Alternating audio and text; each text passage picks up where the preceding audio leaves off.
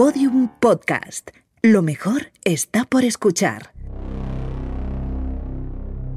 Hay un lugar donde nada pasa inadvertido. Oh, Dios mío. Donde cada palabra, plata cada gesto, o plomo. cada mirada Ya lo ves. es analizada al milímetro. Todo el mundo miente. La única variable es sobre qué. Ese lugar es secreto, La democracia está muy sobrevalorada. pero nosotros podemos acceder a él. Soy el hijo de puta que manda aquí, joder. Laboratorio de Investigación de Series. O ganas o mueres. Con los agentes Aurea Ortiz, Miquel Labastida y David Brieva. En Podium Podcast. Me encanta que los planes salgan bien.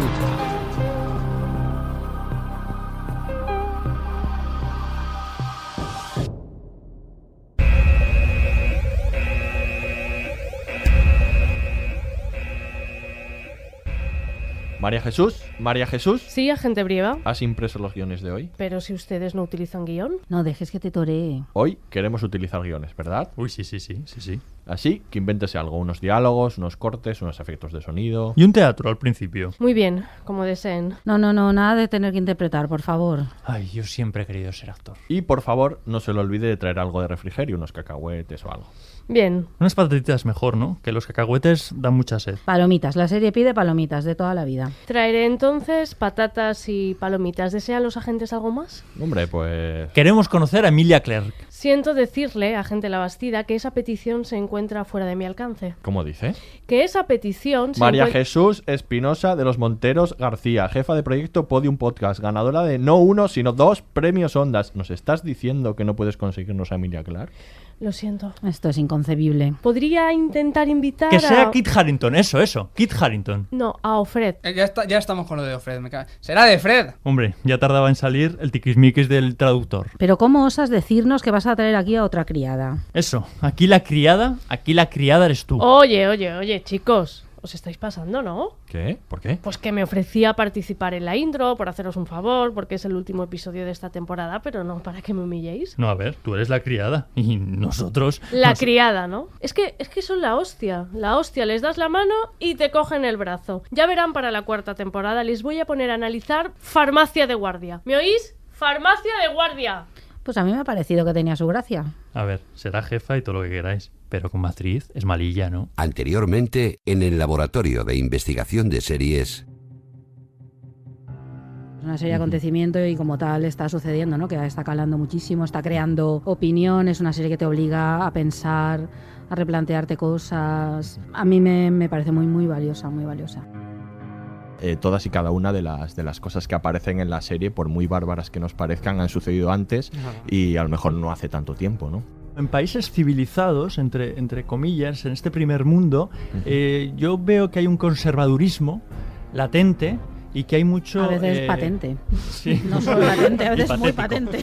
Yo creo que, el- que la serie está mucho mejor narrada que el libro en, en términos puramente narrativos. ¿eh? Es decir, introduce, como decíamos antes, eh, casi cada episodio tiene su propio momento de clímax. Eso en el libro no sucede, pero el libro, en cambio, alberga un misterio que la serie no necesariamente eh, tiene, o, o- o por lo menos que va ensanchando casi hasta, hasta el final.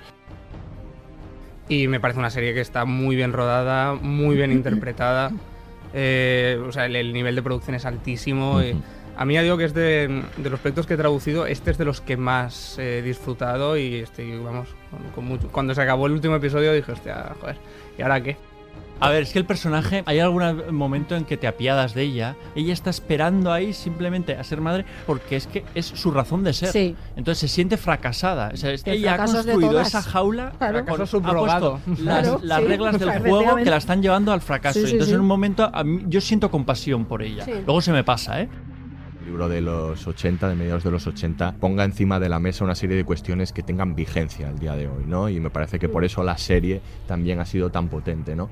Y también un poco por el clima político actual.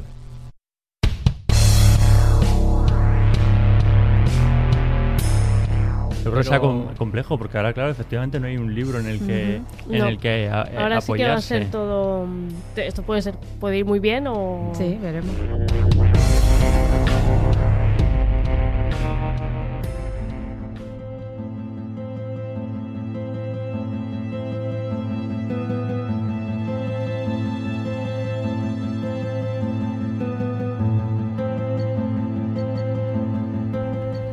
Bienvenidos al Laboratorio de Investigación de Series en el capítulo 3x12, la season finale. Con este episodio acabamos nuestra tercera temporada y lo hacemos repitiendo el final de la primera. Como hicimos entonces, vamos a hablar del cuento de la criada. Hoy analizamos la segunda temporada de la serie estrella de Hulu, que en España se ve en HBO, y para esta especulativa labor contamos con los agentes más sufridos del LIS, al grito de Nolite te bastardes carborum dorum, la gente Aurea Ortiz. Hola Aurea, ¿qué tal? Hola David, ¿qué tal? Venga, repítelo, repítelo. No soy Cal- Calvorundorum, pero esto no me sale así. Lo has clavado. Y subiendo a su Instagram una foto con el muy apropiado para hoy, aquí sufriendo, el agente Miquel Labastida. Hola Buenas, Miquel, ¿qué ¿cómo estás? Y si repetimos podcast, quiere decir que vuelven los agentes especiales. Hemos vuelto a liar a la jefa para que baje a jugar, María Jesús Espinosa, periodista y directora de Podium Podcast. Bienvenida de nuevo, María G. ¿Qué tal? ¿Cómo estáis? Muy bien. Y también hemos hecho salir de la cueva a Javier Pérez Alarcón, traductor audiovisual para doblaje y subtitulado de, entre otras cosas, El cuento de la criada. Re bienvenido, Javi. Alabado sea. Alabado sea. Y finalmente, aquí el que os habla, David Briva. Comenzamos. Nombre de la serie, The Handmaid's Tale, cadena, Hulu, fecha de estreno del primer episodio, 26 de abril de 2017. Número de temporadas, 2. creadores, Bruce Miller y Eileen Chaiken basado en la novela de Margaret Atwood. reparto, Elizabeth Moss, Joseph Fiennes, Yvonne Strahovski, Max Minghella. sinopsis. The Fred se enfrenta en la segunda temporada a su embarazo e intenta huir constantemente de una república, la de Gilead, que comienza a mostrar sus primeras grietas. Atención, este podcast contiene spoilers. Me llamo June Osborne. Soy de Brookline, Massachusetts. Tengo 34 años. Mido metro sesenta descalza. Peso 54 kilos y medio. Me funcionan los ovarios. Estoy embarazada de cinco semanas. Y soy libre.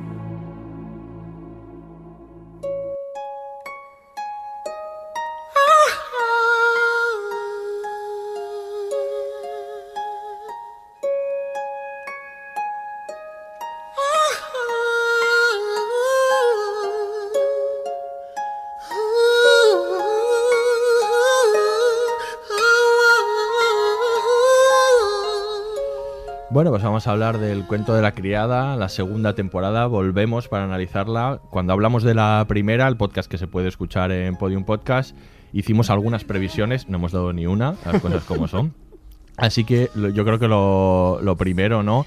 Hablar un poco de, esta segunda temporada en función de lo, de lo que hablamos de la primera, las expectativas que teníamos, si han sido cumplidas, si nos ha decepcionado un poco o nos ha gustado incluso más. ¿Qué os ha parecido? ¿Quién, quién va a ello? A ver. Empieza Miquel. Eh, yo estoy decepcionado, la verdad. Eh, y estoy decepcionado doblemente. Primero porque no, no me ha gustado la, eh, cómo, cómo ha continuado. Y segundo porque es que querí- tenía muchas ganas de que me gustase. Y entonces eso me da como doble rabia, ¿no? Cuando algo eh, tienes ganas de que te guste y te gusta tanto en la forma y en el mensaje, pero luego no te gusta cómo se, cómo se ha desarrollado. Yo por abreviar diré que es una temporada en la que me ha dado mucha rabia que se haya estado todo el rato andando para desandar Mm. después. Todo el rato eh, había pequeños avances que después se, se iban a- a- hacia atrás. Esto ya lo iré explicando a lo largo del podcast, pero he tenido esa rabia de que no, no ha avanzado lo suficiente, o como yo esperaba, por lo menos. Pues yo estoy un poco de acuerdo con lo que plantea Miquel. También me ha decepcionado narrativamente. Yo creo que yo creo que yo creo que esta segunda temporada tiene algunos problemas de guion importantes, de personajes que se pierden, que se difuminan muchísimo, cosas que acaban siendo un poco inverosímiles dentro de la lógica del mundo de Gilead y que acaban actuando un poco en contra de la serie. Por lo demás sigue el gran concepto, visualmente es apabullante, tiene unas interpretaciones pues extraordinarias en general, en ese nivel, aunque yo creo que los personajes están un poco como reducidos a cierta un poco maniqueos, ¿no? Creo que está ahí, que la primera no lo era, a pesar de ser un mundo donde impera el mal y determinadas cosas, yo creo que era más sutil esa temporada y también más política, más... eh, claro, se habían preocupado como de crear todo el mundo este de Gilead, todo lo que veíamos tenía como trascendencia global, ¿no? En la comunidad y aquí yo creo que se han centrado como en el melodrama, por decirlo de algún modo, en la, en la peripecia específica de ella, vale que se llama el cuento de la criada, entiendo que esto marca ciertas necesidades, pero acaba siendo muy en lo personal, en una peripecia personal estricta y ves menos todo este, este yo he hecho en falta esa dimensión más política, más no sé cómo expresarlo, que creo que aquí se ha perdido un poco. En general me ofrece un muy buen espectáculo otra vez, pero la otra ofrecía algo más que esto, la primera temporada. A mí también me, me ha decepcionado, hay cosas que me gustan mucho, pero otras que, que realmente no. G. Javi. Sí. Eh, bueno, a mí sí que me ha gustado. Vamos 2-1 de momento. A ver, eh, Javi, espero que empates. Y vamos 2 a 2. Eh, a mí sí que me ha gustado, a pesar de que es cierto que no, no, no hay un consenso, en, bueno, por lo menos entre mi círculo y seguro que en el vuestro también, como hubo en la primera. Sí. Yo creo que fundamentalmente porque luchaba contra sí misma, que es muy difícil, y además luchaba contra el libro, porque la primera está tan bien narrativamente, porque aunque tiene sus eh, propios devaneos, eh, yo creo que se sujeta mucho al, al libro y ahora no. Y, y, todas esas fallas o esas fugas o las grietas narrativas que hay, pues quizá también tiene, mm. tiene que ver con eso. Pero a mí me ha gustado eh, quizás porque ayer acabé el último episodio en todo lo alto, eh, pero me, me, ha gustado porque me ha, me ha llevado, me, me, constantemente me ha hecho sentir muchas cosas y me he interrogado mucho a mí misma y, y, eso me gusta también cuando veo una serie, no que siempre diga, ay, qué bien, qué maravilloso, que... Eh, y ha habido momentos que he dicho, esto no lo soporto, lo no, no voy a ver el siguiente episodio, pero lo veía y, y eso me, me, ha, me ha gustado, esa idea de de, de, que me estaba llevando a sitios que yo no sabía que me iba a llevar.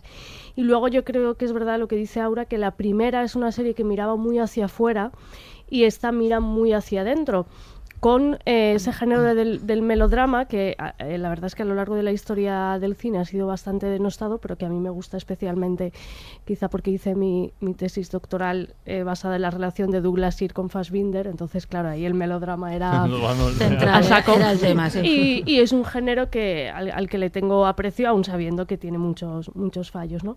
Pero no me parece mal que sea un melodrama y sobre todo, ¿cómo? ¿Cómo no va a ser un melodrama en, en Gilead?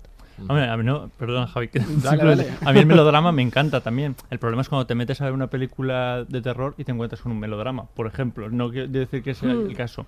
Es que ha cambiado el tono. Es que antes sí.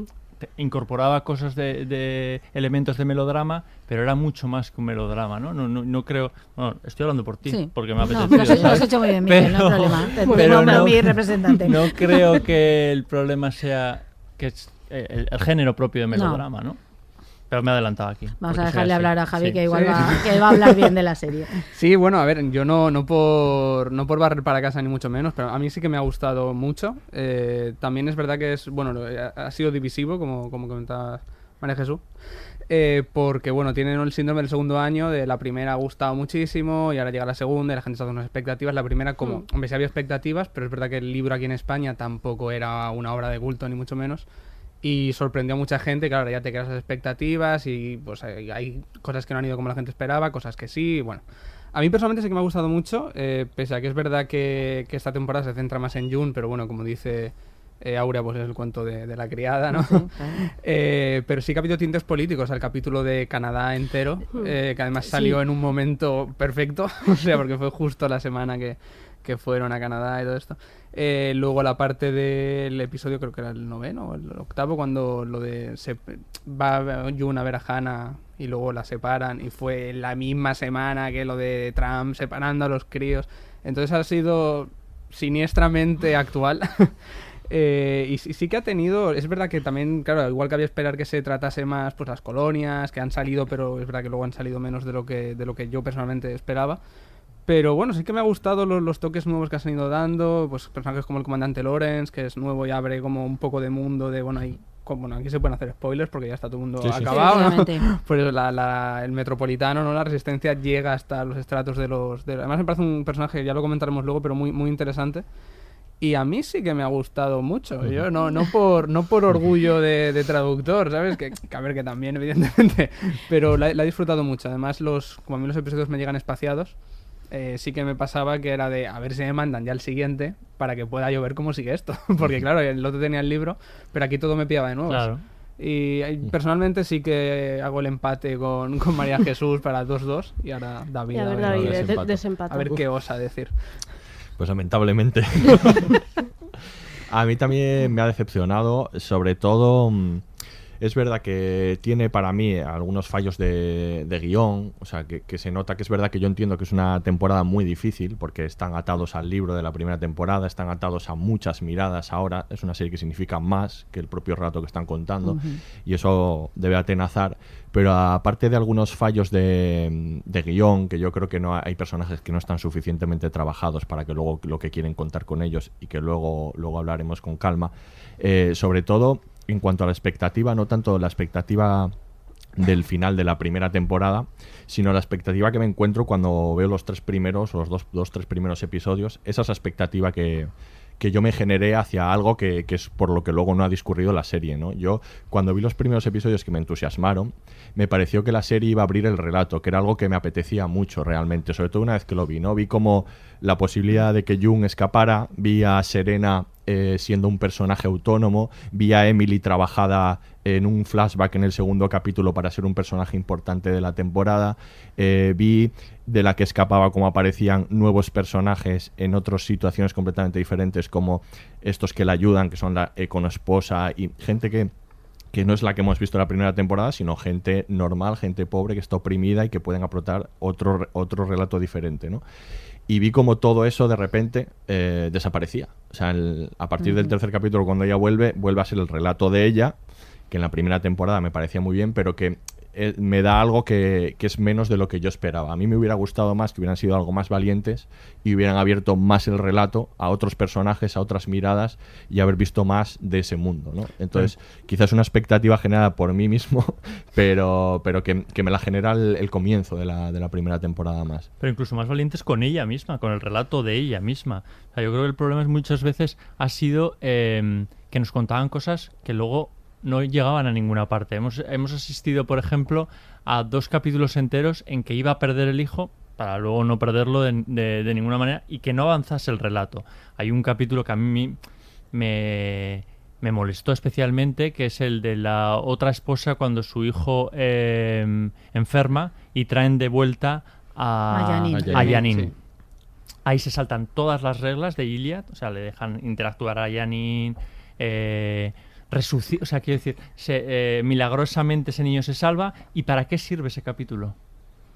O sea, la- eh, no, no aporta nada a, a la trama, simplemente lo, lo encuentro como, como un relleno. Entonces, el problema para mí es que la trama general nunca llegaba a avanzar. Siempre daba pequeños pasos para volver atrás, pequeños pasos para volver atrás. Y luego creo que peca de algunas incongruencias. A estas alturas del relato, eh, Jun mm, ya para mí, para mí no debería tener ni ojo, ni dedo, ni. O sea, quiero decir, es que se ha saltado mil veces Sí, las reglas. sí. Se ha enfrentado a todos. Y ella siempre sale ilesa. Siempre sale ilesa Hombre, de todo. Y Lesa tampoco, porque en esta temporada los Sí. primeros episodios... Se las eh, hace pasar las- regular, ¿eh? Bastante jodidas. ¿De verdad tú crees que, que no que Pero es que constantemente... ella se podría enfrentar y que no, no haya tenido... Vamos, yo creo que la habrían matado ya directamente o la habrían desterrado a las pero, colonias. pero no ni la matan ni la destierran porque ahí hay algo especial con el comandante Sí, Waterford, y- Waterford. Y, y se ve al final y es es más para mí el, el gran personaje de esta segunda temporada es, es Serena. Sí, para mí Es- Sin duda. Sí, eh, que, que el- Elizabeth Moss está espectacular, pero esa mujer de apellido impronunciable está espectacular.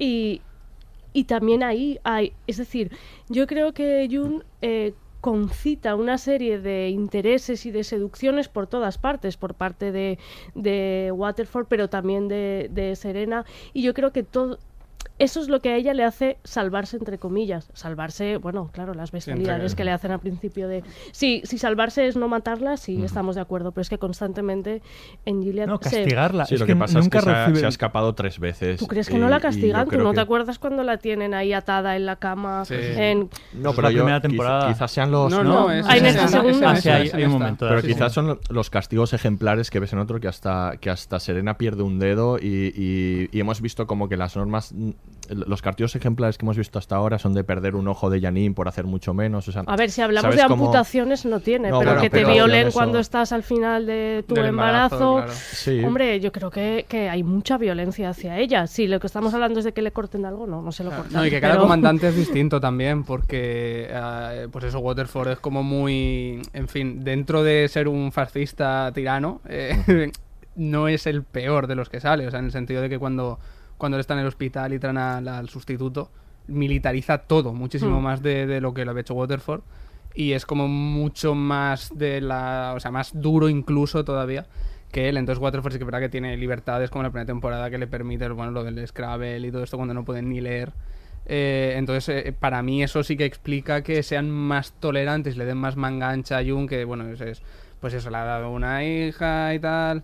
Eh, sí que intelectualmente es como que le estimula también a, Pero, a en la segunda temporada no se ve eso. Si es que yo durante toda No, pero la bueno, pero viene del temporada bagaje previo. entiendo. Pero luego, Claro. durante la segunda temporada, es que pasa de ella. En realidad no recurre a ella como recurría. Donde ahí se ve, eh, toda la primera temporada se veía esa atracción y se entendía que hiciese la vista gorda con algunas cosas, porque es verdad que su relación iba más allá que el de una- un, eh, un comandante con, con la criada. Es que me parece que no está explicado en esta segunda No, pero temporada. yo interpretaba que, que Waterford tenía pues el típico cuelgue, ¿sabes? De no me está haciendo caso, pero como que es que hace unos meses estuvimos ahí con el Scrabble y todo esto, entonces como que Waterford todavía está, porque al final Waterford es un personaje un poco patético también incluso, ¿no? Porque es un Hmm. al final sí que tiene autoridad, pero vemos también que hay comandantes que se- como que se cachondean un poquito de él. Eh, entonces, bueno, yo es mi interpretación, ¿eh? Tampoco sé lo que Sí, dirá... yo, yo creo que Waterford es algo así como, como un director de escena, ¿no? Es el que el que pone en escena todo lo que sucede y luego se sienta a ver lo que está sucediendo, porque él no es especialmente ejecutor, él deja que las cosas pasen y, por ejemplo, él tiene a Serena en la primera temporada y a principio de esta que es realmente quien quien es eh, violenta con, con Jun, es quien, quien... Entonces a él realmente eso ya no le, no le hace falta ejercerlo hasta el final de esta temporada cuando sí que sí que vemos algo. Entonces yo creo que y luego también lo que yo he visto que la segunda temporada creo que es el tema uno de los fundamentales el de la maternidad es como que Waterford siente una especie de aversión hacia el, cuerpo de la mujer embarazada, o sea, no le hace ni caso a Jung cuando está embarazada y creo que hay algo de de esa idea del- de la monstruosidad del embarazo de cara a determinados a determinados hombres la sensación Pero yo no sé si tiene más que ver con el hecho de que no es su hijo. Yo, yo todo el rato lo interpreté en esa clave. En, él es, por mucho que mande y por mucho que exista esa forma de concebir hijos, ¿no? Tan increíble. Eh, yo creo que él todo el rato es consciente de que ese hijo no es suyo. Se lo recuerdan en la serie de nuevo, ¿no? Sí. Ella. Hmm. Entonces yo creo que yo creo que va más por ahí tal vez que el hecho de rechazarla como tal, ¿no? El hecho de que sabe que no, que no, que no. Sí. Yo creo que hay algo de eso tal vez ahí. ¿no? Sí, puede ser, puede ser que, que también mm, yo es que nunca he creído que a este hombre le haga especial ilusión ser No, padre, no, aunque no, fuera suyo tampoco. ¿eh? ilusión, Es más por una cuestión de un, tra- estatus un trámite que, que- tiene que pasar. Sí, es algo que tiene que hacer y Así sí. como Serena es el, el objetivo de Sí, su vida sí, y sí. hay una luminosidad y y se hasta, debate completamente. Sí, hasta la fotografía cuando es, es como eh, él no. Sí, no, a él le da igual. O sea, es una cosa de, bueno, eres comandante, tienes criada, pues tienes que tener un hijo, pero no. O sea, ni- pero es que ni en la primera temporada, en ningún momento se lo ve con Mm. ilusión. Es como Mm. pues, quien. Como quien se casa y le va mal el matrimonio y dice, pues si tengo un hijo me irá todo bien. Y dices, hombre, igual no, ¿sabes? Pues es un, es un poco eso, es. Pero vamos.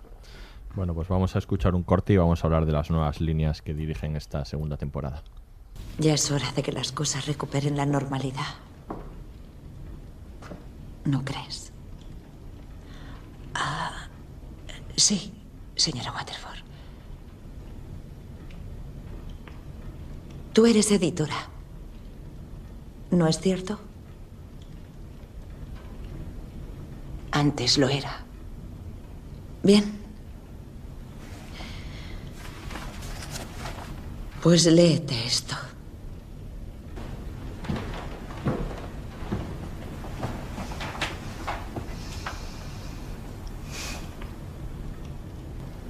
Un bolígrafo.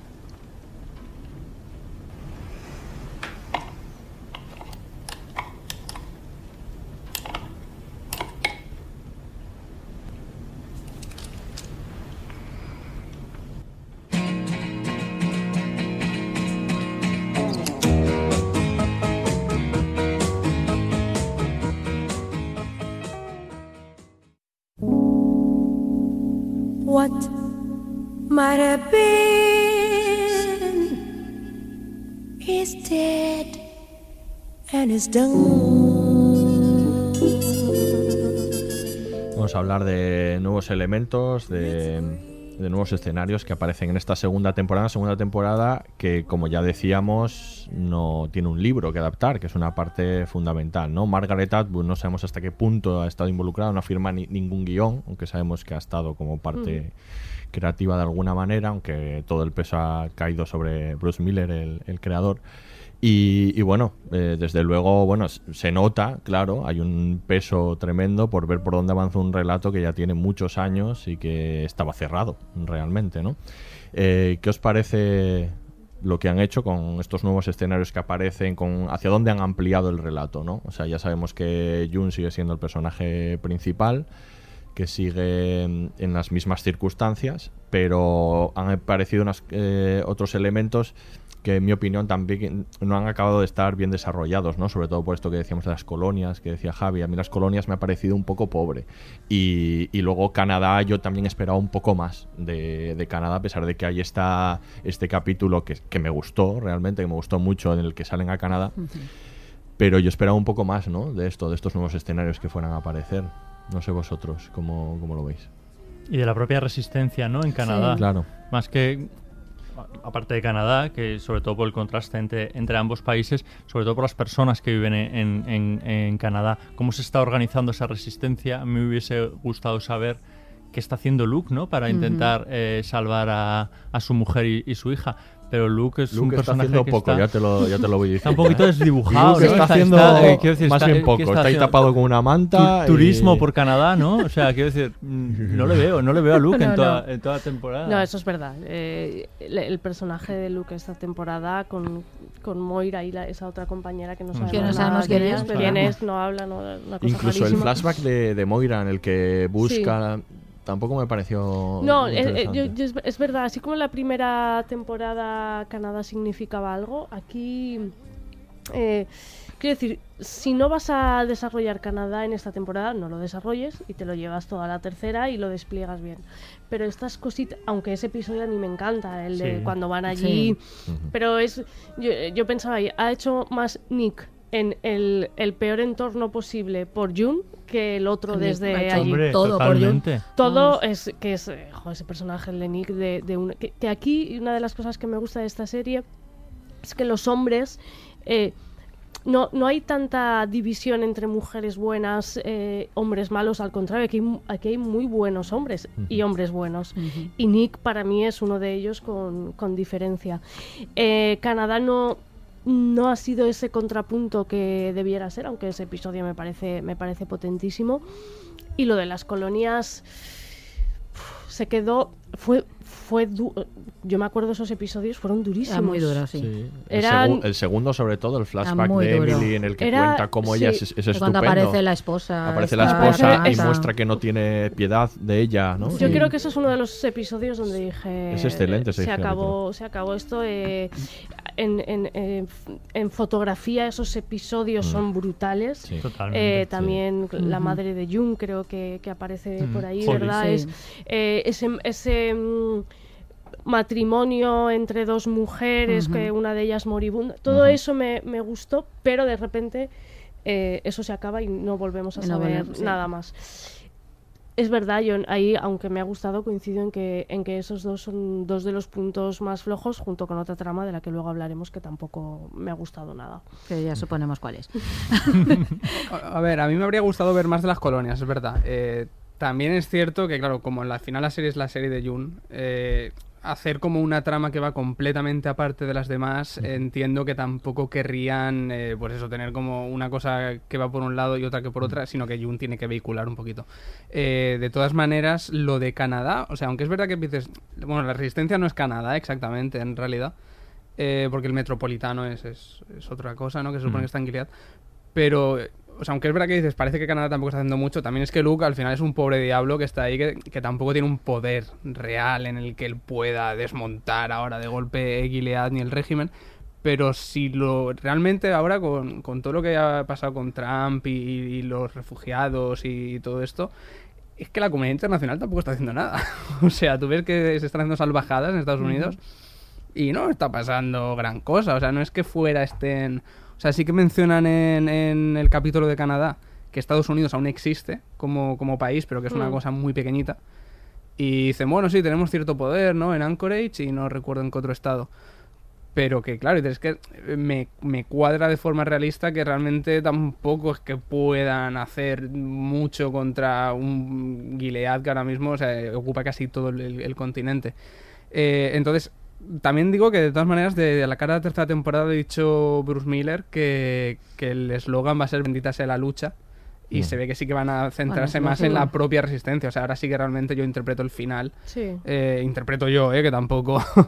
pero como no que. interpretes mucho que la pasada temporada. Que al, No, tercer, que al tercer capítulo la vuelven a enviar No, no, a casa pero, y volvemos a empezar. pero sí que comentó, o sea, yo interpreté y luego eso, leyendo entrevistas ahora con, ahora que claro, como ya ha acabado, pues ya están, ya pueden hablar los Ujú. creadores.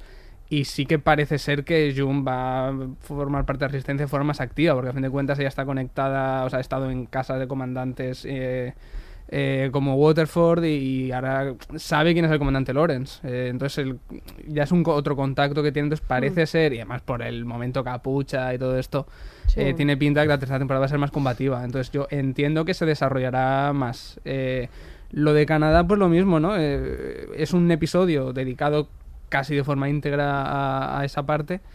Y bueno, también entiendo que aunque a mí también me habría gustado ver, o sea, a mí todo lo que sea ampliar mundo me, me, me encanta, o sea, me encanta verlo.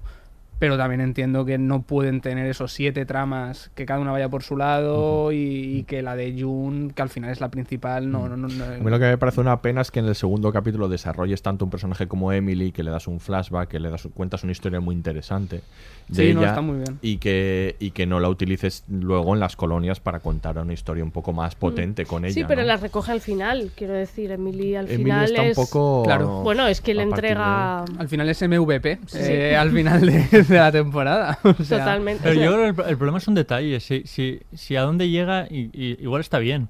Pero, por ejemplo, el comandante Lawrence no podía haber aparecido tres capítulos Sí. antes y Sí. contarnos un poco más. eh, entender algo más de Para eso, saber sí. quién es y por qué va a tomar esta determinación después que no nos pille tan. Bueno, va a salir en la tercera, ¿eh? Ha firmado Claro. Bradley Pero es que ese es el tema, que se nota poco- mucho como que está Que se como sembrado reservado. para la tercera Claro, pero, temporada, pero las series al final siempre hacen eso de darte el Ya, ganchito. Pero a mí para- eso me parece una pena. Porque, Sí.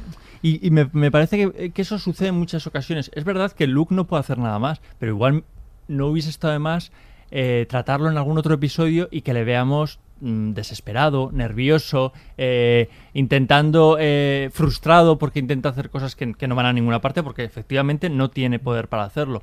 Yo creo que eh, el problema es que se olvida de ciertos personajes y de ciertos eh, es- escenarios y luego de repente o lo resuelve muy rápido o lo retoma y los de una manera eh, abrupta, pues como to- todo lo que ocurre con las esposas en el último episodio, que a lo mejor también le podían haber dedicado un poquito más de tiempo en ver esas reuniones de las esposas que empiezan a hablar entre ellas y empiezan a plantear la posibilidad de eh, que, que haya cierto aperturismo en Gilead y que no todo se resuelva en cinco minutos. Sí, yo creo que el coincido. problema es eso. Yo ahí coinci- Sí. coincido No en tanto que a dónde llegan, sino cómo, cómo llegan a, llegan, a sí. los, a los sitios. Lo de las esposas es verdad que yo cuando estaba con el episodio pensaba que eso era un gancho para la tercera temporada y cuando vi que se resolvió tan pronto dije, ostras, con lo interesante que habría sido Claro. Tratar esto.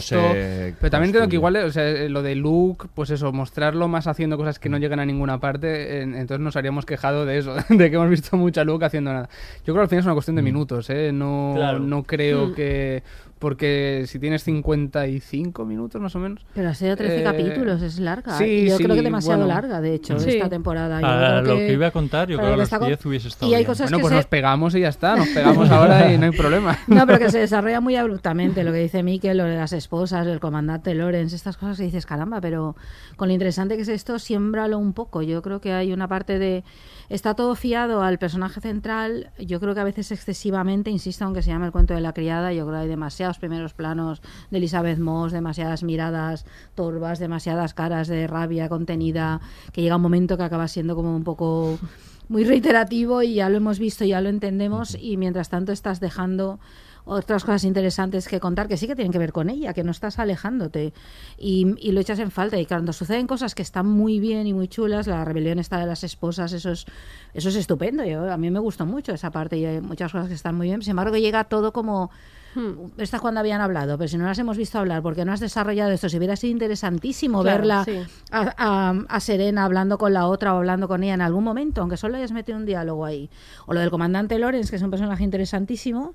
Y acá entras en aquella casa que es distinta, vale, ya me das ahí una serie de claves, pero caramba. Lo sacas al, al- al final del penúltimo episodio para que luego sea algo, un personaje Clave. central, clave en la resolución final. Te hubiera costado un poquito explicarme un poco y no lo fies a la tercera temporada. No me hagas el truco, es un poco truco barato para una serie como El cuento de la criada. Claro. Quiero decir esto, que a lo mejor en otras series donde entras en otra lógica de quemar trama y vamos ahí muy entretenidas, la aceptas esto, vale, me lo dejas para la tercera bien. Pero aquí, una serie con un concepto tan grande y que además juega, que es muy consciente del valor, que creo que eso ha ido un poco en contra de la serie, lo decías tú Mm, antes, mm. ¿no? El, la serie es como muy consciente de la gravedad de lo que está tratando, se ha convertido en una serie faro, ¿no? Que, que todo el mundo se refiere a ella no solo desde la serie, sino desde la ideología y desde sí, sí. Yo lo que está eso le pesa contando y mucho, esto le ¿eh? pesa muchísimo a esta temporada, a no, a no haberse atrevido a tomar determinadas decisiones, como a lo mejor que el bebé aquel muera o que ella sufra determinados castigos o que algunas cosas no lleguen a buen puerto, ¿no? Y no se ha atrevido porque era tan, es que es tan abrumador el peso que tiene la serie, pero pero no hagas trucos de estos, no me muestres un personaje interesantísimo que va a jugar un papel central, sino haberlo dejado ahí y retómalo en la tercera. Yo, yo esa- esas cosas me dan rabia, que probablemente son cosas que a lo mejor a otra serie no le exige. Soy Hmm. consciente que las críticas que estamos haciendo, a lo mejor a otra serie con otras características no le exiges este nivel de excelencia, pero a esta, No, sobre, sobre todo la todo- primera, el, el- el grado de sutileza que tenía, siendo Mm. un mundo burdo si quieres, pero era muy sutil como Sí. eso estaba contado, creo que se la ha perdido en la segunda Pero a la- temporada. a la la- sutileza es todo más maniqueo, es todo más blanco-negro, es todo más a la solución fácil. Ahí, ¿no? Yo creo que sí. Pero a, Lo- a Lawrence, fíjate, porque, o sea, aunque yo estoy de acuerdo en que, y de hecho espero que en la tercera nos expliquen más, pero sí que lo Sí, porque caracterizan si lo dejan con... para la cuarta yo me apeo, ¿eh? Ya te aviso. No, pero y lo caracterizan con cuatro pinceladitas. Al principio como que cuentan que ha sido un No, sí, poco sale- el, el académico, No, no, la ideólogo introducción y del personaje es Y- soberbia, Y luego tiene el soberbia. mouse, claro, o sea, tiene, eh, sale Emily los cuando cuadros está el de mouse de... Claro, es que lo de los Y cuadros. los cuadros de Basquiat Claro. y de O'Keeffe, música. Sí, claro. eh, No, no, la, la presentación del personaje es soberbia. el Entonces- misterio que le rodea, y y sea lo como del romanticismo de novela gótica, con la mujer ahí Sí. encerrada, loca, Claro. que que parece un personaje de novela Sí, sí, sí, gótica, sí. totalmente. Tiene todos esos. Es excelente la presentación, por eso, caramba. Mm. Luego resulta que además es central en la resistencia y ahora me estás. Sí, pero es, un algo, poco, no Eh, al final. Yo, yo cuando, cuando traduje el episodio, la, la sensación que, que me daba, y luego de hecho, ya digo, ayer mismo, eh, miré una entrevista con, con Bruce Miller y decía que era de estos, él decía que la inspiración era de los académicos estos que en la Alemania de pre-nazi Mm. Hacían como modelos teóricos y les dijeron, esto lo- estaría bien aplicarlo, y yo, bueno, es un modelo teórico, tal, no, vamos a aplicarlo, y que luego estaban horrorizados, ¿no? O, pues como el, el padre de la bomba atómica y todo esto. Y, y que decía Bruce Miller que, claro, aquí este era, pues eso, un, un académico teórico y que habían cogido su modelo y que, pues, claro, su mujer había perdido la cabeza y que por eso él está como arrepentido, ¿no? Y horrorizado de lo que hay, pero claro, mantiene una apariencia de... En fin, de hecho, cuando ya se ve que la Marza que tiene le, le vacila, vamos, Sí, directamente. sí, sí. Le chulea- le chulea completamente. Le chulea a saco, ¿sabes?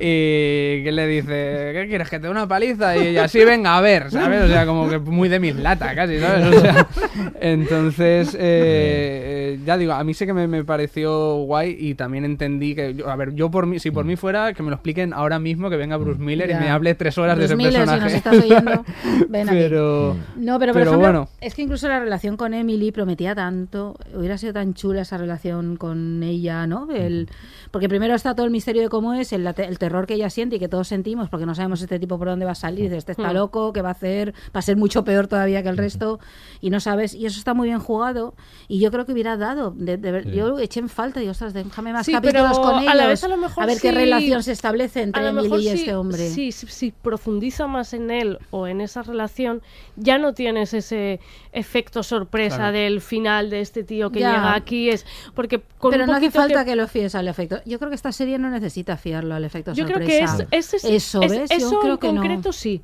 Pero a además, lo mejor lo de las esposas no, pero algo tiene. El problema es si lo fías todo al efecto. Lo que pasa es que es un poco, un poco de, de- de casualidad también, ¿no? O sea, ella apuñala a la tía Lidia y en eso... La casualidad la casualidad que- es que en ese momento dice, bueno, pues vamos a sacarte de aquí y coincide No, no con la la... sa- yo creo- la saca por eso, La entiendo saca por yo. eso, yo claro. Claro, claro, la saca por eso y, y a Jun también, entonces.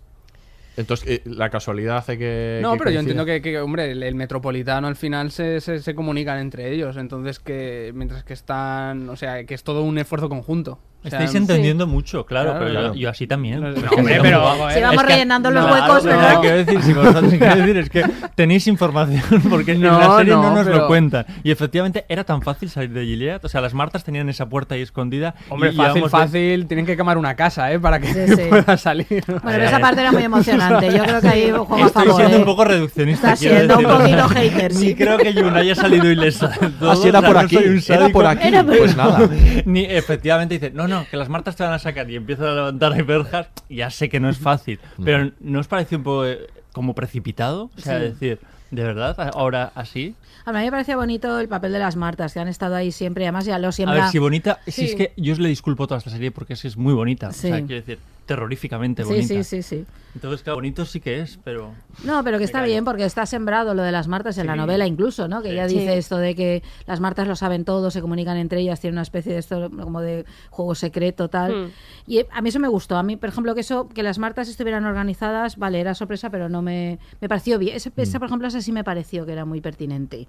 Pues de pronto hay una especie de organización ahí entre ellas que son las que nadie hace caso, pero en el fondo lo saben todo Sí. y que sí funciona. Y bueno, igual era facilón, no te digo que no, la huida, pero la compro, no sé, y era muy emocionante el ver cómo estaban todas unidas, cómo crea esa cadena, a tope que además eso. recuerda recuerda a las cadenas que había, ¿no? De, para, la- para liberar a los esclavos negros en el Sí, sur, en Estados sí. Unidos. Es totalmente el mismo ejemplo de la Sí, idea de las verjas, total, ¿no? Y eso está bien, esa, a mí, esa vez no me molesta, especialmente aunque entiendo lo que dices, que es verdad que de pronto dices, caramba, esto ha sido igual demasiado fácil. O sea, la otra vez se escapa, tiene que estar no sé cuántas semanas escondida en un sitio, ¿no? Allí en, la- en el, en la- en el En periódico. ¿no? Esa Mm. otra parte también, esa era muy chula también. Sí. No, sí, es verdad que se puede justificar, ¿no? Porque al final si Lawrence tiene un poder que no tenían nosotros Claro. eh, y él puede hacer más fácil todo, pero Claro. le falta esa justificación. Desarrollarlo un poco. Desarrollarlo Por eso que un creo que es de guion, que falta desarrollarlo. Pero desarrollar bueno. el personaje. Y el saber que tienes que vas a hacer, un- o sea, ya casi desde el- eh, la segunda eh, temporada está concebida de cada una tercera. Sí. Entonces tú, vas- tú tienes que dosificar. Lo hablábamos en el anterior podcast con, con Westworld. Yo creo que les ha pasado un poco eh, algo parecido. Y es que no es lo mismo plantear una temporada sin saber la continuidad y apostarlo todo a saber que por lo menos por lo menos tienes dos más por delante. Que yo, yo creo que el ha cuento dicho de la que criada va a quiere, ha tener dicho alguna que más. quiere 10. Diez, que hasta a mí diez me parecen muchas, francamente. Eh, Y Javi- Javi está muy contento ahora mismo. Javi está muy contento ahora mismo. Yo, mira, pues, Ya tienes 10 años de- Si, de- de- si todo va bien, comeré de caliente un tiempo más. Eh, pero, pero no sabía lo de las 10 temporadas, Sí, ¿eh? Claro, verdad, pero porque no- lo que en el Pero libro bueno, quiere, el traductor es el último que se entera. Claro. 200 años, Sí, ¿no? a ver, 200 años Sí, quiere llegar exactamente al epílogo. Quiere llegar a 200 años después. Quiere llegar al epílogo, El el epílogo. de la novela. prepárate. Pero ahí ya hablamos de generaciones, entonces. Sí, Sí, Claro, años. igual O sí sea, que no sé que Gilead haya descubierto una, una cura contra la vejez, que entonces sí que puede ser Yuna y como... Sí, sí. No, bueno, pero no sé yo si a 10 llegara, bueno, no lo sé. Bueno, eso- Pero- Yo, yo solo quería decir una cosa sí. que, que es verdad que esta temporada, o sea, tenemos el, una cosa que iba a ser muy buena, que vamos a tener tres episodios más, ¿vale? Eh, donde se podía haber desarrollado muchas cosas y ha incidido en, en lo mismo. Entonces, yo ahí sí que estoy de acuerdo. Eh, si tienes tres temporadas, eh, tres episodios más es para abrir un poco más el, el campo y no volver a a la misma trama que todos sabemos que es la fundamental y Jun es fundamental y es verdad, yo estoy con, con Aura que al final no digo que me caiga mal esta muchacha, pero ya Es muy está- es, reiterativo. es, es- es exagerado. Es, eh, sí, es la heroína, lo Sí. sabemos, sufre, estamos con ella, pero a mí es verdad que a veces me molestan los primeros planos y así como en la primera la veía sutil, aquí incluso No, la veo sutil, a veces sobreactuada. histriónica, Sí, sobreactuada. sobreactuada, Es sí. una pena eso. Y es ¿eh? una lástima, tienes una actriz superdotada como esta Superdotada. mujer, capaz de expresar cualquier cosa con mover una una, ceja y aquí está sobre está Por eso sobreexplotado creo eso. que, Yo creo que va que en contra. con, sí. con Serena a la vez y, y en esta temporada No, creo que está superior. soberbia, Sí, yo también lo Para mí también, Yo yo- también lo creo, sí. con las nominaciones a los Emmy, yo espero que Serena se lleve el premio Sí, porque sí. es No, el está- gran descubrimiento Debe, de debe. Serena Soberbia. porque está y está serena. O sea, Sí. es, que no está excesiva, es que No, no, y eso le pasa por un montón de estados de ánimo de todo tipo, porque de toda la todo su peripecia tipo. que es tremenda. Y lo más soberbia, complicado sí. que ella, ella se está cuestionando su, su Es un personaje pilar. dificilísimo. sí. y la maternidad, que es madre, pero no lo es. eh, al final, cuando la deja ir, que eh, tú en todo momento no sabes. Yo al final, cuando Pensabas que se lo iba a quedar, ¿no? que se lo iba a quedar, que la iba a matar, que lo iba a clavar ahí, y yo no Mm. sabía lo que iba Claro, a pasar porque ahí. ella es un poco veleta, que nunca Sí, te la ves venir. nunca- Cuando, cuando ves que va por un camino, de repente... Pero es normal, Sí, quiero sí. decir, es Sí, normal. está- Ella es la eh, Es ideóloga junto al marido, pero está Sí. viviendo en sus propias carnes eso que ha creado. Entonces, bueno, es, es muy interesante el personaje de ella. Hay una secuencia ya que a mí me encanta, que es el, el momento en que le, le pone a, a tomar pecho a, Sí. al bebé. Por supuesto, no, no sin ningún resultado. Es- se siente tan frustrada, pero por, por, por otro lado es, un, es una secuencia incluso tierna. Sí. Sí. Y, eh, y, eh, ahí sí que me... Sí, la relación entre ellas es, mm, es fascinante entre Serena y Jun, porque sí que pasa por todos los Totalmente. Por todos los estadios. Bueno, Hay algún episodio, incluso parece que haya eh, hay uno que parece que haya atracción entre Sí, ellas, sí, sí. de vamos a contra este y nos liamos, no sé, una cosa muy, pero eh, ves, Eh, ahí esa sutileza sí que está de la primera. A mí me encanta cuando le dice retomando- lo de... bueno, sí. Que me- no, solo iba a decir que me encanta cuando le dice no me jodas, Serena. Sí, lo de traducir los tacos en la serie, la verdad que lo disfruto mucho. O sea, como el anda, anda y que anda y vete a tomar por culo. Sí, que le suelta ahí a Al- Waterford Fred, Sí. sí. Pues, no, retomando brevemente lo, de la, lo del histrionismo también, es, que yo tampoco lo veo como histrionismo realmente, sino que, como dicen Paquita Sala esta temporada, no estoy loca, estoy hasta el coño, ¿sabes? O sea, que después, o sea, veo normal que cada vez eh, manifieste más el, pues eso, el estar ya, porque es que, claro, desde la primera temporada de estas que las ha pasado ya, eh, que no le han hecho, aparte de, o sea, Sí. mutilaciones no ha tenido, pero, Pero todo lo demás le han amenazado como, o sea, le han hecho, le han hecho de- de casi, todo, vamos, sí. para ella le iban a matar, nada más empezar la temporada. Sí. Eh, tiene una hija.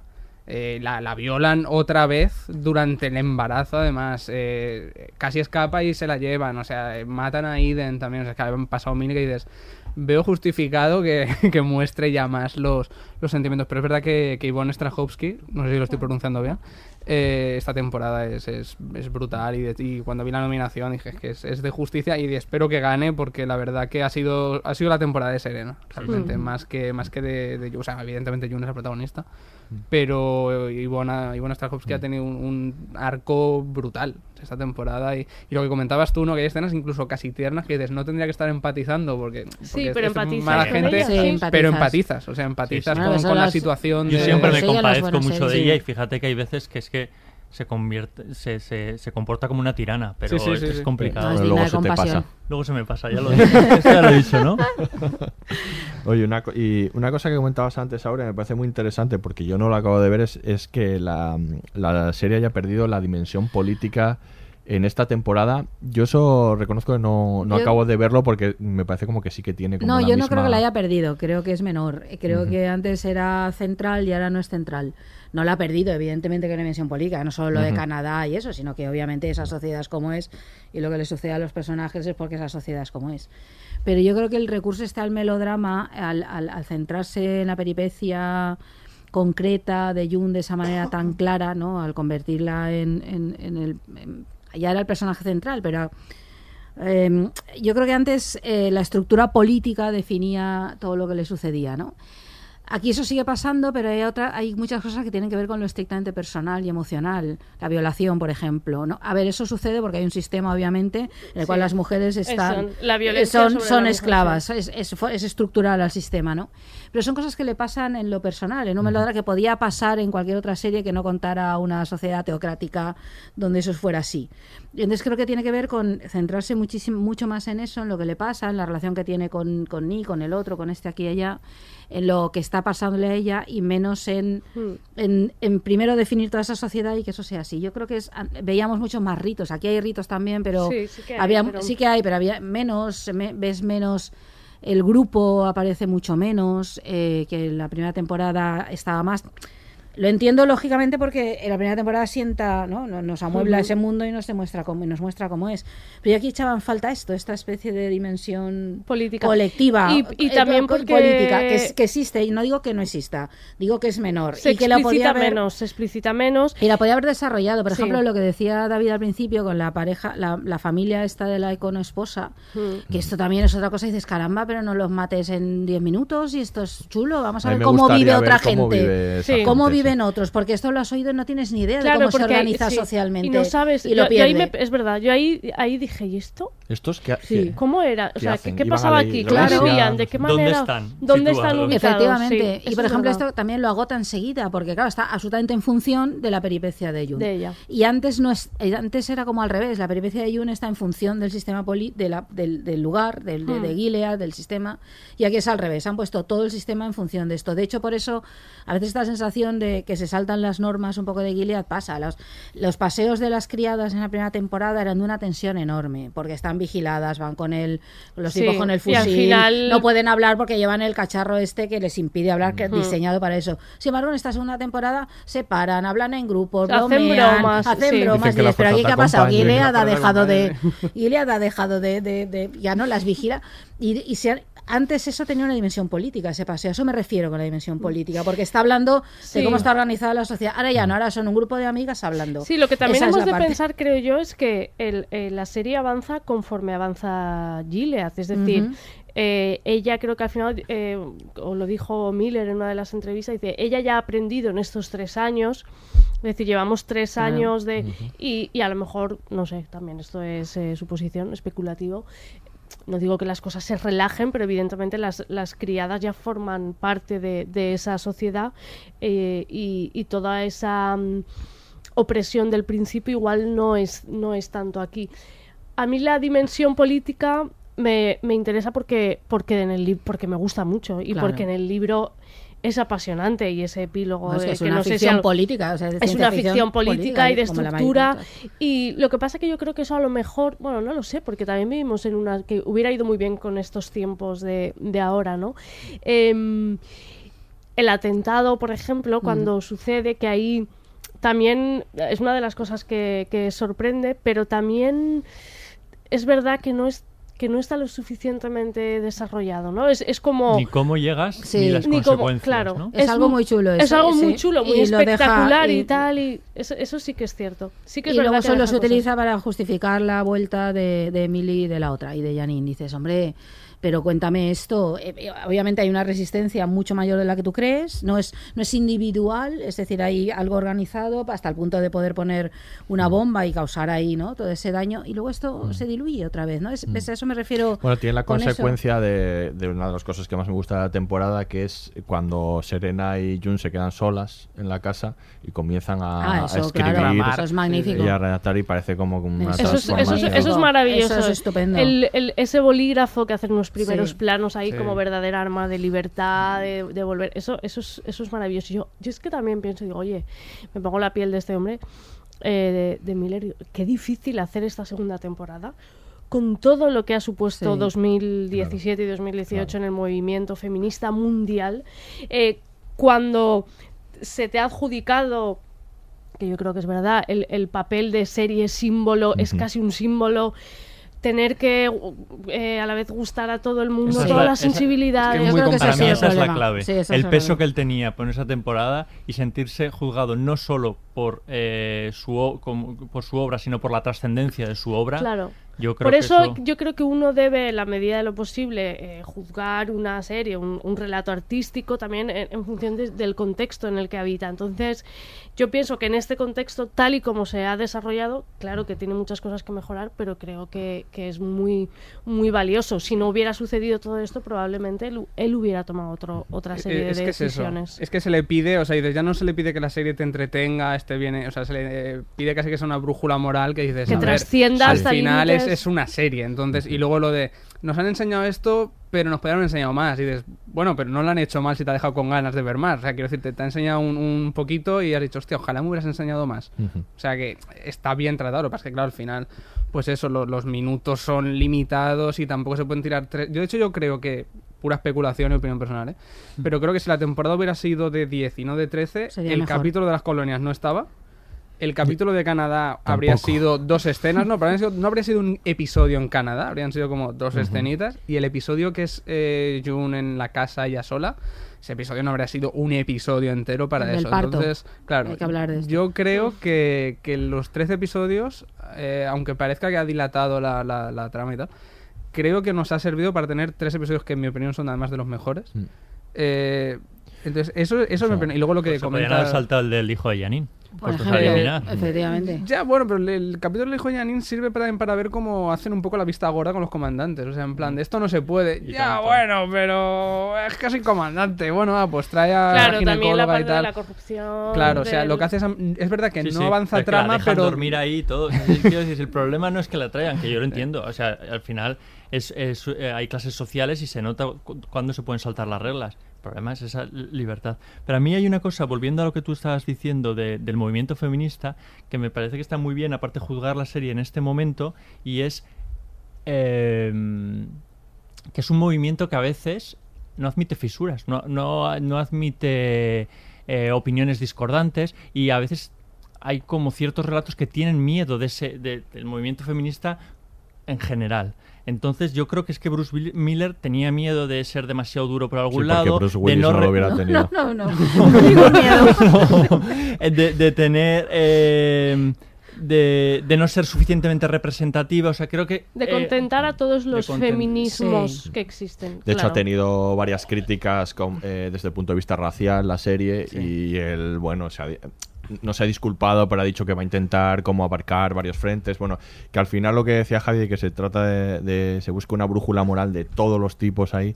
Eso es imposible. Es que no se puede, es que no se puede. O sea, Y una aparte- serie no puede No. contentar a, a- a todos los activismos que hay. Está muy Pero bien. es que no es su está función. genial los activismos, no, pero es su no está función para la eso. ficción. Claro. Es que es una O ficción sea, hecha, pero una, una ficción puede contar cosas magníficas y lanzar mensajes extraordinarios y hacerte pensar como hace esta primera y segunda temporada. Las dos hacen mucho pensar. Pero no es su función arreglar el mundo, no sé cómo explicar. Es como, está, claro, han cargado sobre la serie, bueno, han cargado, ha sucedido así, es que ha caído en el momento en que esto estaba. Estaba viendo fotos el otro día, en Argentina estaban las activistas sí, vestidas claro, de, de- cuento de la criada, ¿no? Se ha convertido Sí, sí, en una forma un de protesta, símbolo. es un Sí, símbolo. Claro, y esto está exigiendo una ficción. No, tú no, No- puedes no se le puede exigirle pedir algo que eso. va Claro. más allá del de la misma de la forma ficción. que a los creadores no les puedes pedir que sean ejemplos morales de nada, porque puede haber auténticos eh, hijos de puta Claro, que sean claro. genios absolutos. que- Efectivamente. tampoco a una ficción. Lo que pasa que Pero es que los Es que fandoms son justo- así, ¿eh? O sea, le- la- las comunidades de fans normalmente lo, lo Pero peor de una obra siempre Pero son esto, sus es más, fans. pero esto es más O allá sea, que los fans. sí. Sí, sí, no, fan, yo, tiene que yo- ver yo aquí con- hablo de, de la esfera fan, o sea, no Claro, está claro con- que ha con trascendido. otro- con otro Pero sí que hay planteamiento. mucha gente que dice, es que yo quería que pasara esto, y dices, Y ya bueno, también pero aquí es la que- opinión porque cambió todo en cierta manera, porque es, es verdad, eh, no sé si acordáis, el, el artículo del Viralindo en El País, ahí hubo un punto de inflexión, ¿eh? Oigo, ¿por qué esta, esta, creo que, bueno, ella creo que, que, que había parte que yo estaba de acuerdo, pero oye, es que es una ficción, quiero decir, eh, que ella acusaba ese exces- esa excesiva violencia de... Bueno, ya, pero es que estás en un estado estructuralmente Claro. violento, que ejerce una violencia de Estado, con lo cual lo, lo más congruente es que tú veas eso, ¿no? Mm, a mí me molesta un poco de... eh, eh, ahora que tenemos, que es verdad eso que se dice, ¿no? Que tenemos una serie para cada uno. eh, yo también creo que tenemos un podcast para cada uno. Este es el podcast de todos, amigos, pero, pero es verdad. Cuñita. Tiriri, publicidad, momento Oye, publicitario. qué bien te ha salido esto. Eh, no, pero es- eh, lo creo. Eh, que uno quiera hacer eh, la serie a su medida y a su manera. Y oye, es que esto no pasa así. No es así y no, no debemos dejar que sea así. Y si no dejamos libertad creativa a los, a los autores para que hagan lo que les dé la gana. Eso pasa, por ejemplo, con la peste. Yo no veo que es muy oscura, que es... Bueno, pues pero es que, Pues pero es que yo he decidido que Claro, sea claro, así. claro. Entonces, Claro, déjame que...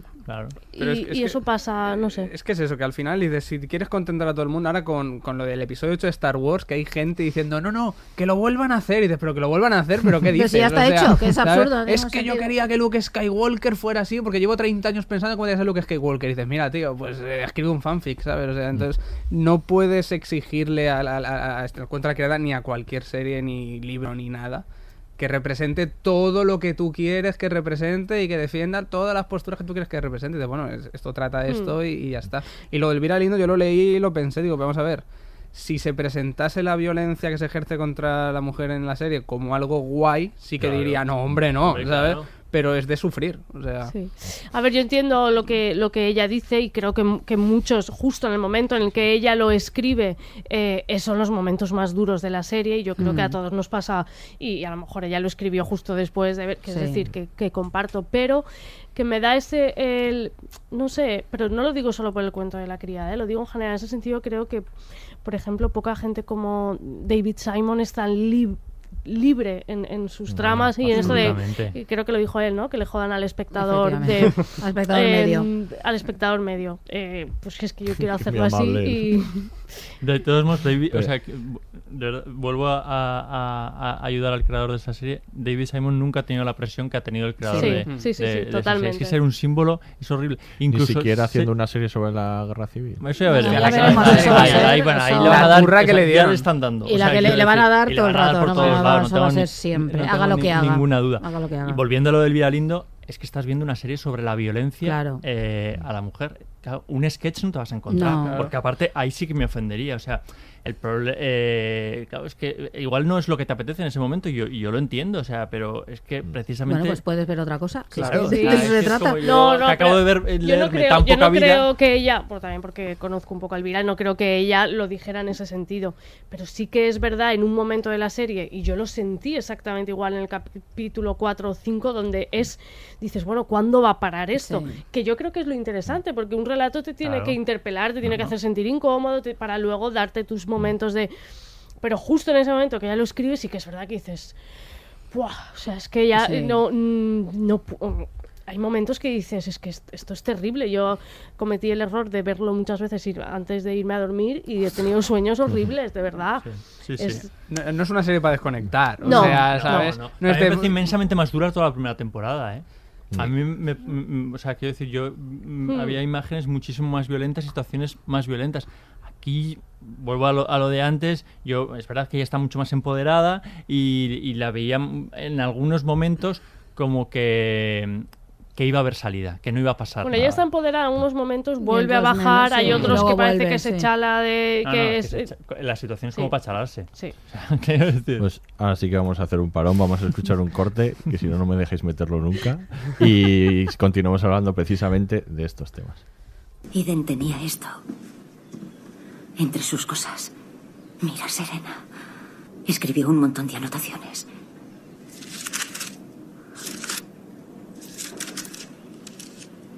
Se ve que Eden ocultaba multitud de pecados. ¿Qué pecados? ¿Qué? ¿Qué pecados ocultaba? ¿Qué? Serena. No fue lo bastante fuerte. Pero si solo tenía 15 años. Si tenía 15 años, debería haber sido más lista. Ella intentaba entender a Dios. No me jodas, Serena, si incluso leía la puta Biblia. No hables así delante de mi hija. ¿Cómo vas a mantenerla a salvo? ¿Cómo harás que esté segura? ¿Qué vas a hacer? ¿Encerrarla aquí como a una orquídea? A mi hija se le educará como es debido. Sabrá entender la palabra del Señor y siempre obedecerá su palabra. Tiene prohibido leer su palabra.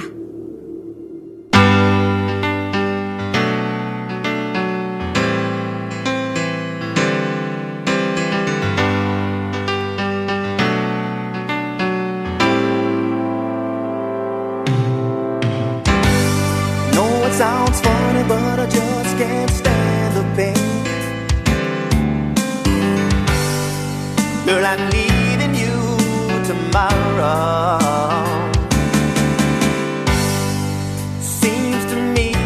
Pues vamos a seguir hablando de los temas que trata es- esta temporada y lo habéis adelantado. Vamos a hablar de ello un poco más en profundidad.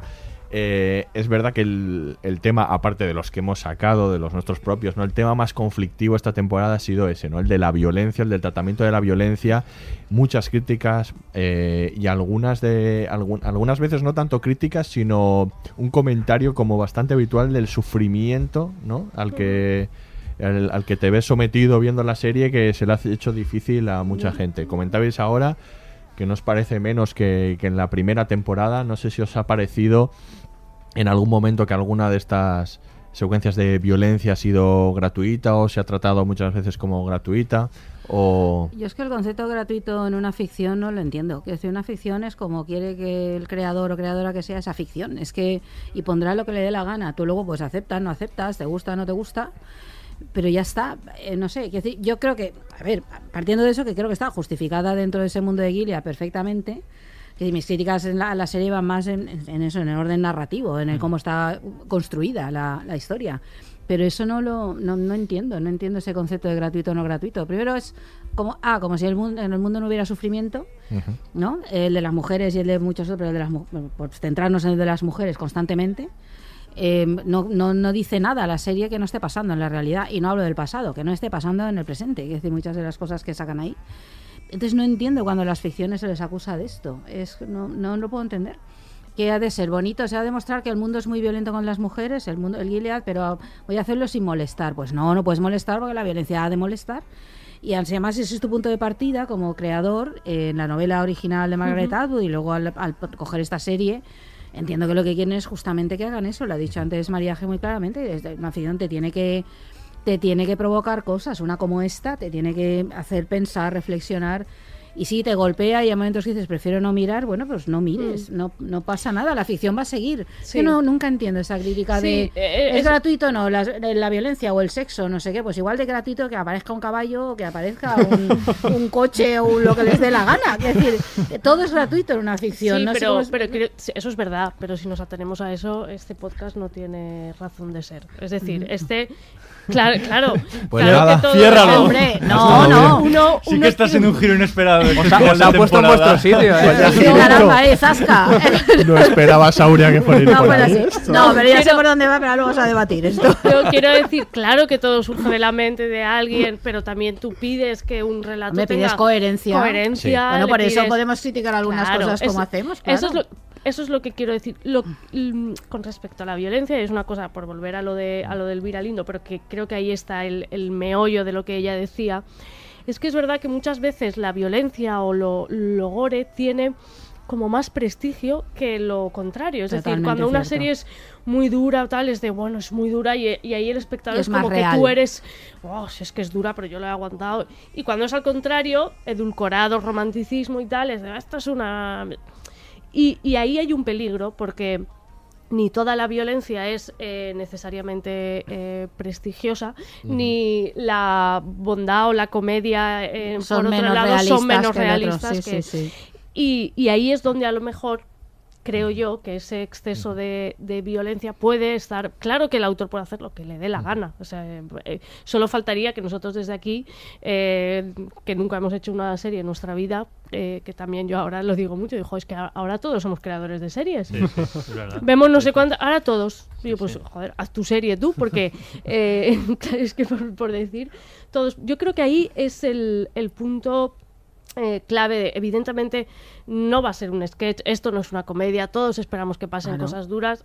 Como, como siempre en la vida y en el arte es el, el cómo, ¿no? Claro, pero tú estás ahí, Sí. lo que tú estás interpretando, bueno, y creo que interpretaba mucho, y es verdad que creo que Elvira Lindo lo interpretaba en ese artículo, era como que tenía que ser violenta para ser tomado en serio. Como Hmm. si es en detrimento de que otros géneros no son contemplados con, con- Hmm, con la misma, con la misma seriedad. Yo en eso estoy completamente de acuerdo. Pero es que hay obras especialmente violentas, especialmente sádicas incluso, y es que están contando eso. Entonces tú puedes entrar o no, yo lo entiendo eh, pe- pe- perfectamente. Pero eh, es que lo que quieren narrar es eso. Pero ni por eso ni son más prestigiosas, ni tienen más valor, ni, ni- ni les voy a dar un plus. Pero lo que quieren contar es eso. Ya está. O sea, no, no, no va en detrimento de, otro- de, de- de otros Hmm. géneros. Y yo creo que es que esta es una obra especialmente violenta.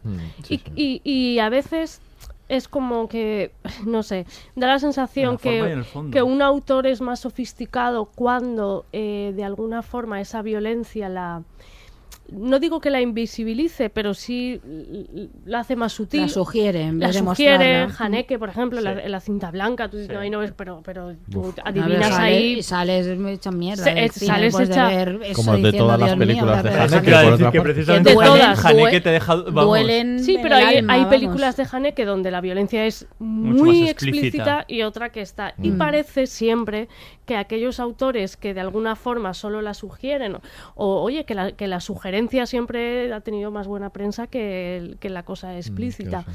y, es, y aquí, en esta.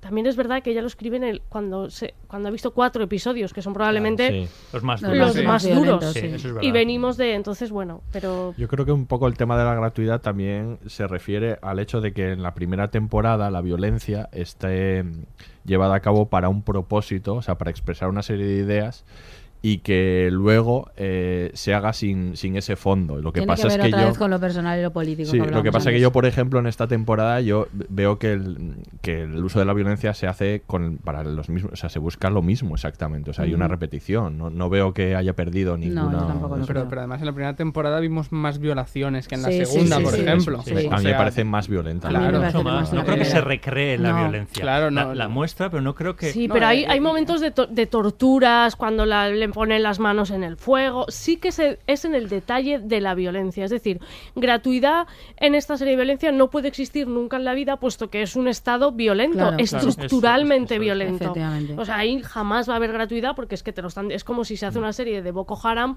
y dicen, ah, es que esta violencia es gratuita. No, hijo mío, es que en la estructura, en el ADN, en la médula, es violencia. Entonces, pero sí que hay en el detalle. El, eh, aquella, es que no me acuerdo si eh, en qué episodio cuando cuando van con la boca esta esa imagen con la boca está tapada con esto de Los cuero primeros. Cuando el, el se- el primero o segundo, cuando ¿no? tú escuchas los primero. gritos que va- están todas esperando que les quemen la mano Sí, joder, sí. es que ahí sí que Es que claro. es un relato sobre la violencia, ¿no? Claro, No claro, es que es que no ese hay mundo ninguna- funciona así. eh, no no hay hay ninguna sí, sí, duda. sí, sí. Claro, ¿qué van a hacer? No enseñar. Es que me, No. me parecería peor no enseñarlo realmente. también. O sea, porque sea como un blanqueamiento. O de- edulcorarlo, me parecía, Claro. un peor, me parecería peor O porque sea, yo le doy aquí todo muy mal, pero la no voy lo a vamos rechazar enseñar. Otra Sí. cosa es que, que- que te cebes. eh, ah, claro que te cebas, pero es que es, es un estado que, es- que está especialmente concebido para cebarse Sí, sí, con la sí, mujer. claro. Ya Entonces está. es que. Decía, por respecto a algo que has comentado ahora antes, decía Elizabeth Moss, decía ella, odio escuchar que la gente no puede verla porque es demasiado violenta. ¿En serio? ¿No tienes pelotas para ver un programa de televisión? Esto está pasando en la vida real. Despierta. Que te den por el culo, falta, ¿eh? ¿no? No me jodas, exactamente. Serena. Exactamente. Sí, Claro, es que eso es una decisión creativa, poner o no Sí. la, la viol- el mostrarla, ponerla en off. Igual en off hubiera sido absolutamente efectiva también, porque, la, porque como tú dices es estructural, con lo cual tú la, la ves todo el rato. Yo creo que lo, lo que hay que analizar es si, si, es si es coherente, si es verosímil dentro de la historia, si, si en el mundo que han construido eso funciona. Y yo creo que aquí sí, que sí, aquí sí. tiene que, es que es absolutamente necesaria eh, en, en el mundo que, tal como se ha construido.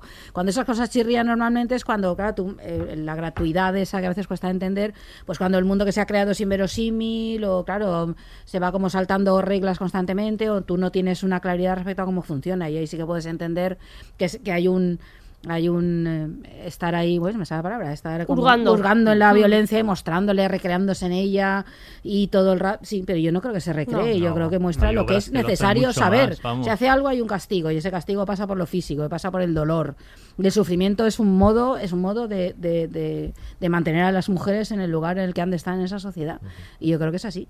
Y además eh, también con los espectadores. Yo hay un juego ahí de mostrártelo a ti y, Hmm. y sufrirlo. Es que además en la, en la primera temporada, por ejemplo, a no recuerdo qué comandante le cortaban una mano y se veía. Sí. Eh, o sea, se veía cómo le estaban cerrando la mano. Y eh, aquí en la segunda temporada, por ejemplo, en el capítulo 12 sí que el comandante Lorenz dice, ¿sabes cuál es el castigo por leer? Tal, y Emily dice, un dedo. Y dice, sí, antes era la mano. Sí. Y, y luego a Serena, por ejemplo, no ha salido cómo le, le cortan el dedo. O sea, sí se ha visto el dedo. Y sin embargo ha sido muy no efectivo, claro, y ha mucho más efectivo muy bien. como Entonces, estaba contado tampoco ahí. se han cebado en ver Claro, cómo le cierran Mira, el dedo. otra, ¿sabes? otra elipsis interesante también es en el- los primeros capítulos donde ella se refugia, que es en un periódico, eh, toda esa violencia la que no se ve, eh, con- los, los agujeros de bala en la pared, en- Sí. en el- todo esto que no se ve también es muy efectivo y muy interesante y no se muestra. Sí, ¿no? esa parte es interesantísima. porque Muestra, claro, que la prensa ha sido. o sea, han matado a los periodistas, ¿no? Aquellos Claro. que tienen que decir la verdad. Es muy, muy interesante por las implicaciones que tiene. Abre de pronto ahí, ¿no? Todo lo que ese mundo es. Y efectivamente está contado a través Eso del es muy sim- sutil también sí. de, Mm. y, y eso, Eso es está muy muy bien, interesante porque sí. te da ahí es donde ves que es una serie de peso realmente claro. porque en otra en otras series te lo hubieran mostrado más Y el otro tema, yo creo, de la temporada, que lo ha comentado Mareja al principio, es la maternidad, ¿no? maternidad. La maternidad es Hombre, el tema un principal de capítulo la, dedicado de al la parto. Sí. Un capítulo como yo creo que no se ha visto nunca en ninguna serie ni película, ¿no? Tal como está. No, pero está sí. desde muchos puntos de vista. Se trata desde. Hay el, el flashback en el que cuenta la relación con su madre, de, de Jung Sí. con su madre también. Ujú. Y, que y ese bueno, es otro toda la- personaje raro verdad cómo está tratado De la El de la madre. madre, sí. totalmente. Es que es un poco. que esta, act- esta actriz no recuerdo su nombre siempre hace el mismo tipo de Totalmente. que esa es otra Black Mirror. Pero también pasa con la, con la actriz, con la mujer de, de Emily. Es, eh, eh, no- Sí, no, sí. ¿no Ah, habéis sí. visto repetida Sí. ese, Sí. ese personaje eh, en miles de en, en American Horror Story? Mm.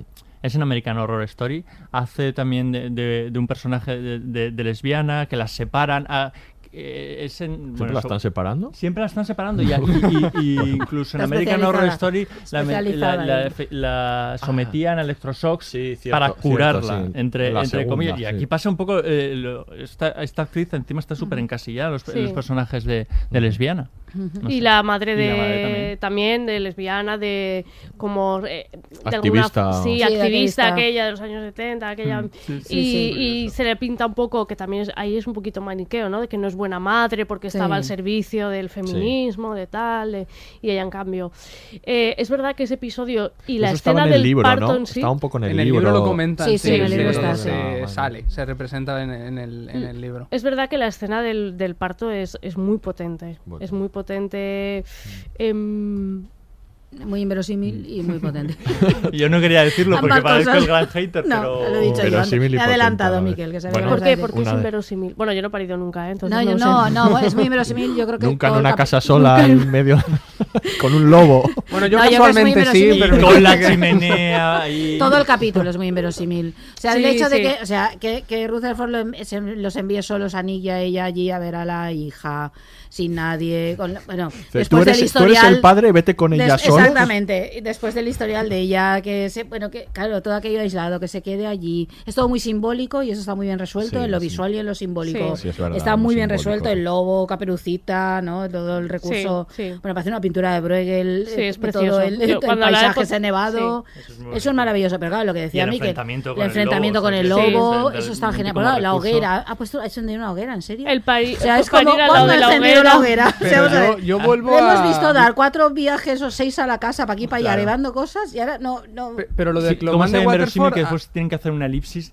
tremenda para volverla? O sea, ahí no sabemos ni cómo ha salido de esa casa, ni cómo ha vuelto. Bueno, sí, sí, no, porque dicen que hay semanas sin diálogo se dice que, bueno, ya pega de escopetazo, pega de- dice sí. que los vecinos la, No, la oye. encuentran. Esos vecinos que no estaban por pero, ninguna parte. hombre, no, pero a escopetazo, bueno. O sea, eh, no, pero lo de Clomán de Waterford, yo es que mantengo que, que Waterford en esta temporada es un, un crío colgado de, de Jun. porque hay un momento en el que dice... No, no, pero hay un momento en el que... No llamaría cuando crío. dice que... se- no, a ver, crío en el sentido de, que es una inmadurez tremenda, ¿no?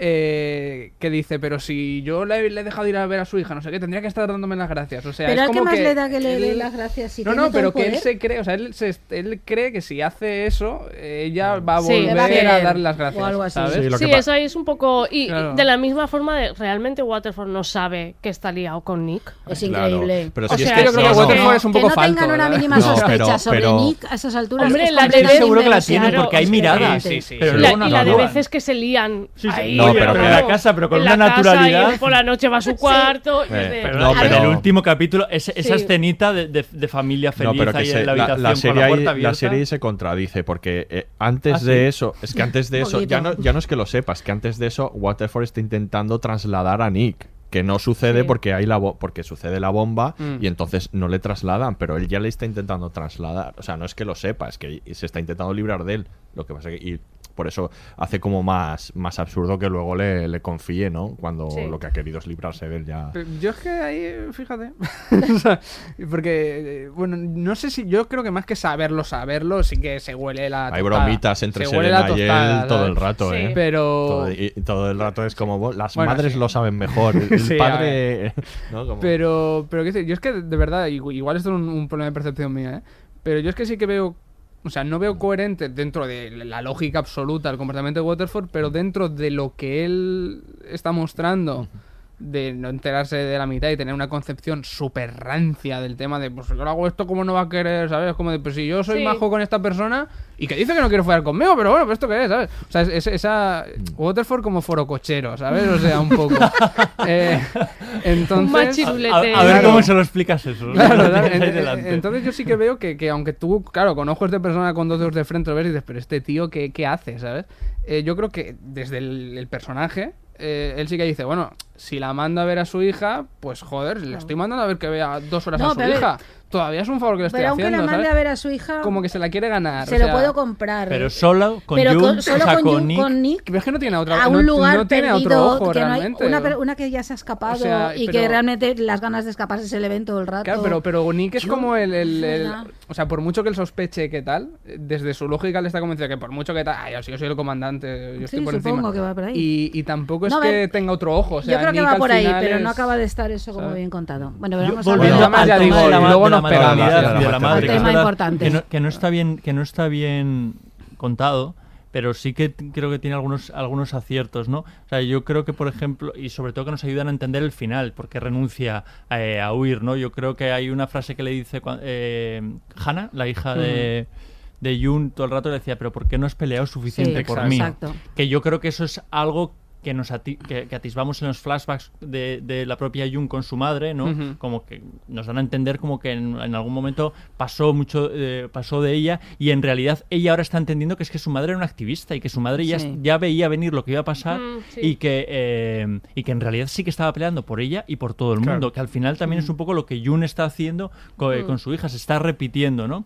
Esto si hubiese estado un poquito más desarrollado, pues me hubiese gustado. Pero a mí mm, me gusta la aparición de la madre, aunque no esté bien desa- desarrollada, porque nos ayuda a entender a- eh, algunas cosas y cómo se repite, ¿no? Es, es Mm. cíclico de nuevo. No, a ver, todo el capítulo es, es de orden simbólico, este del parto, Mm. todo el, todo el parto también. Sí, Está no, ella pariendo al mismo tiempo que recuerda el parto de Hannah, al mismo Mm. tiempo que vemos los de Sí. las otras criadas y, y todo eso es como una especie de canto, ¿no? Al cuerpo de la mujer como hacedora de vida o algo así, ¿no? Eh, Yo creo que to- todo muy, muy simbólico. Ah, Yo creo que el capítulo se mueve muy bien, en lo narrativo menos, en lo simbólico lo y, en lo, y en lo plástico poético, sí. magnífica- y en lo Mm. poético magníficamente.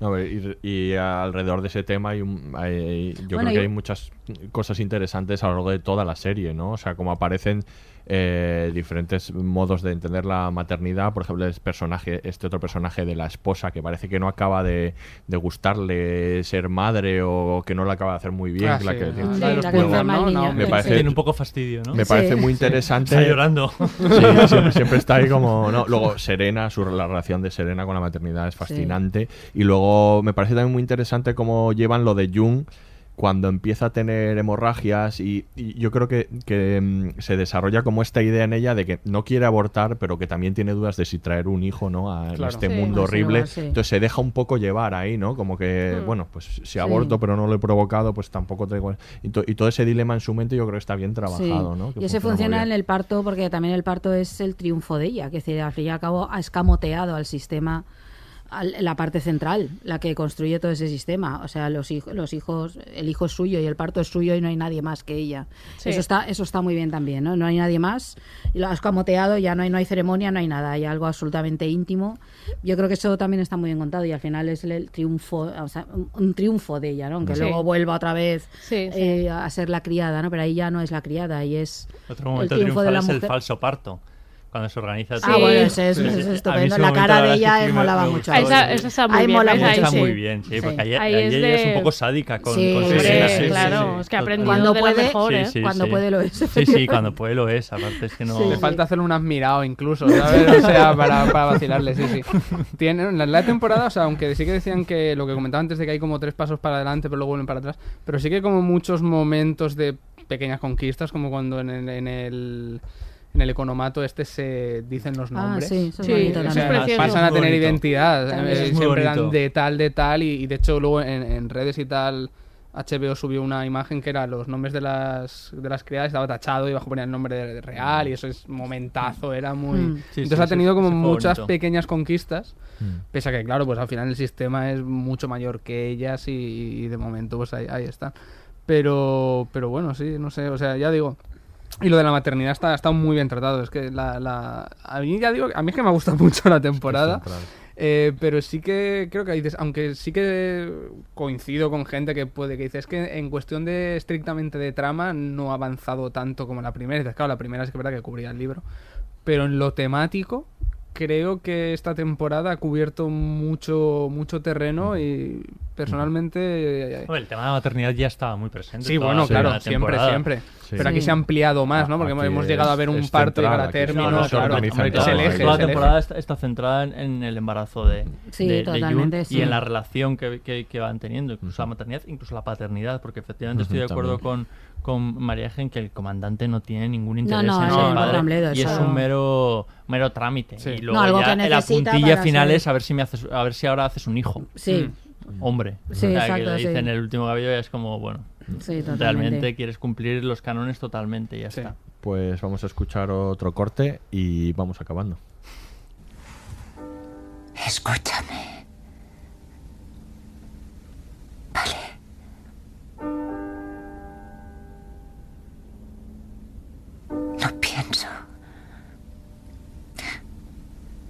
Dejar que vivas en este infierno.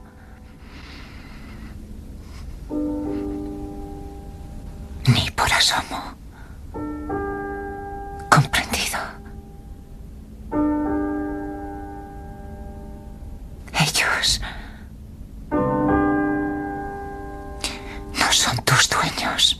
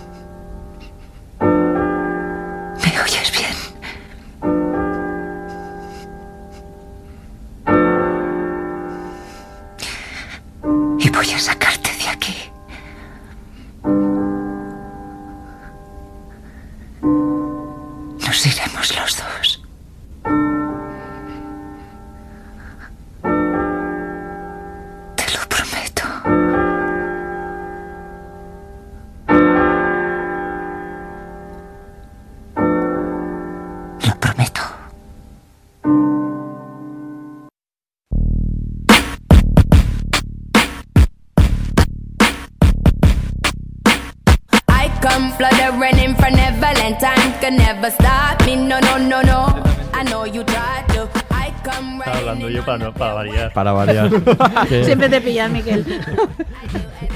Pues vamos a hablar ahora un poco de. Vamos a hacer un poco del análisis formal que también nos, nos gusta hacer. Y, y es verdad que es una.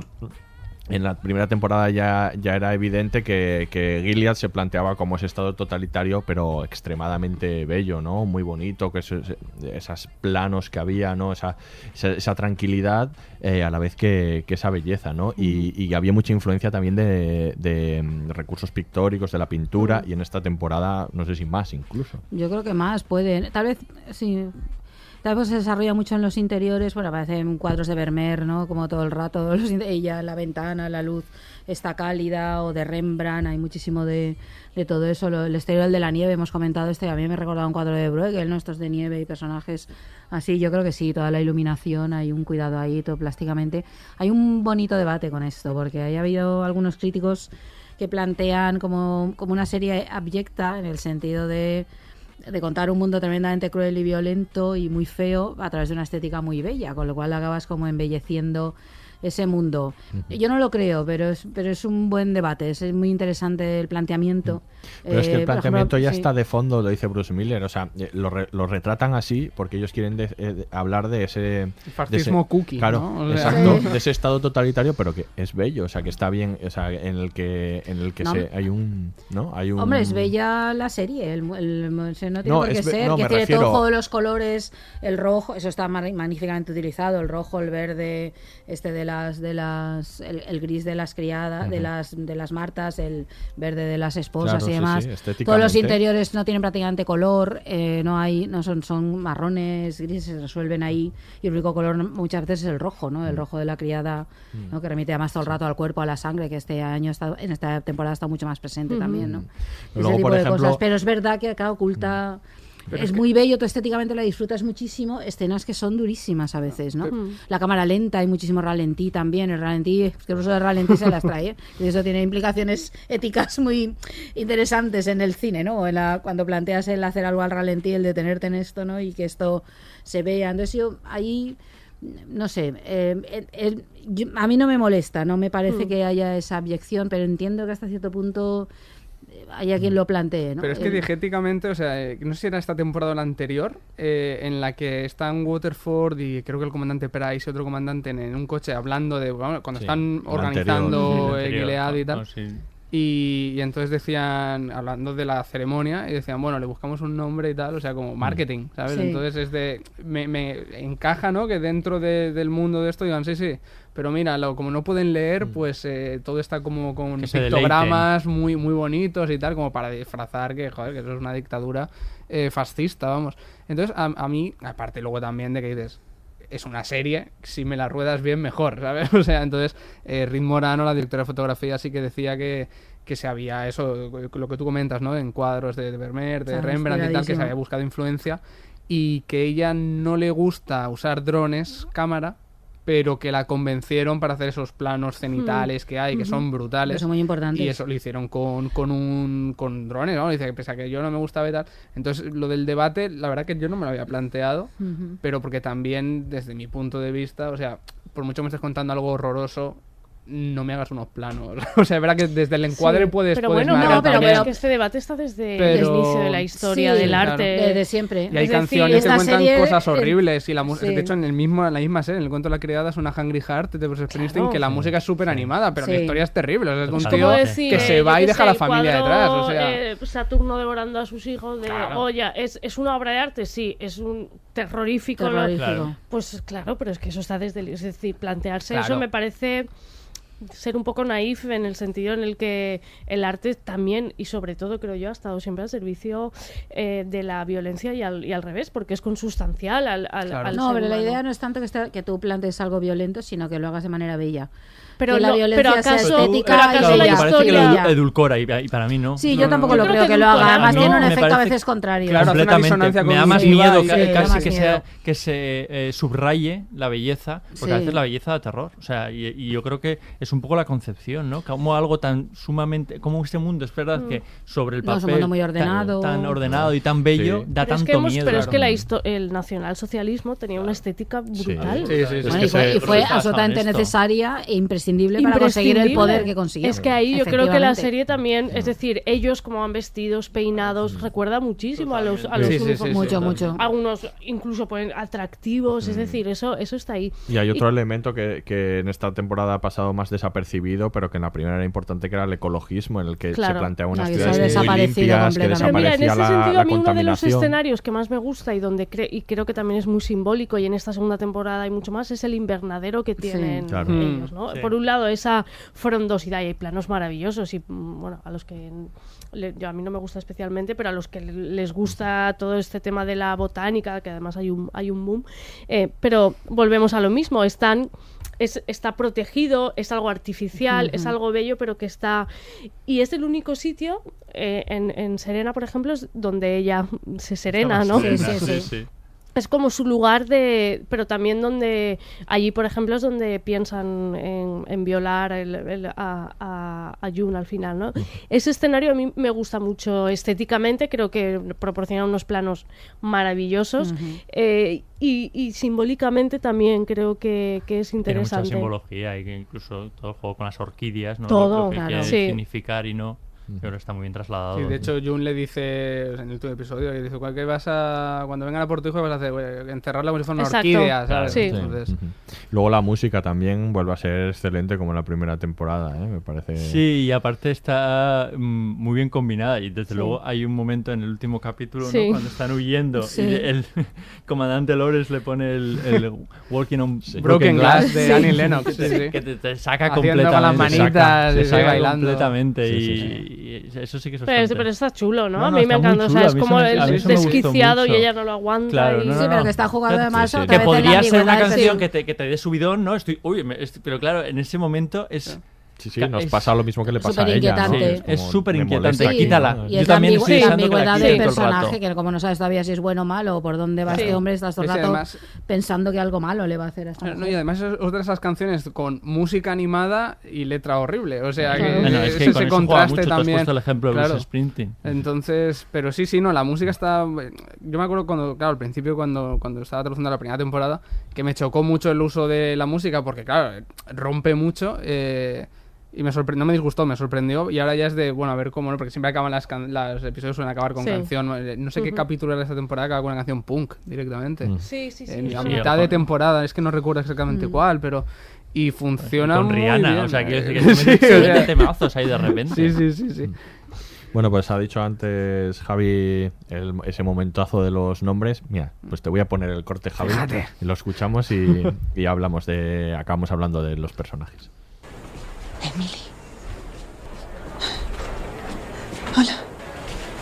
Hola. June. Es mi nombre. Nunca pude decírtelo. Oye. Me llamo June. Yo, Brianna. Hola. Hola. Me llamo Brianna. Alma. Hola.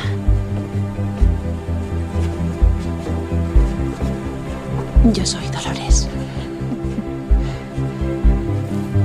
Así se llamaba mi abuela.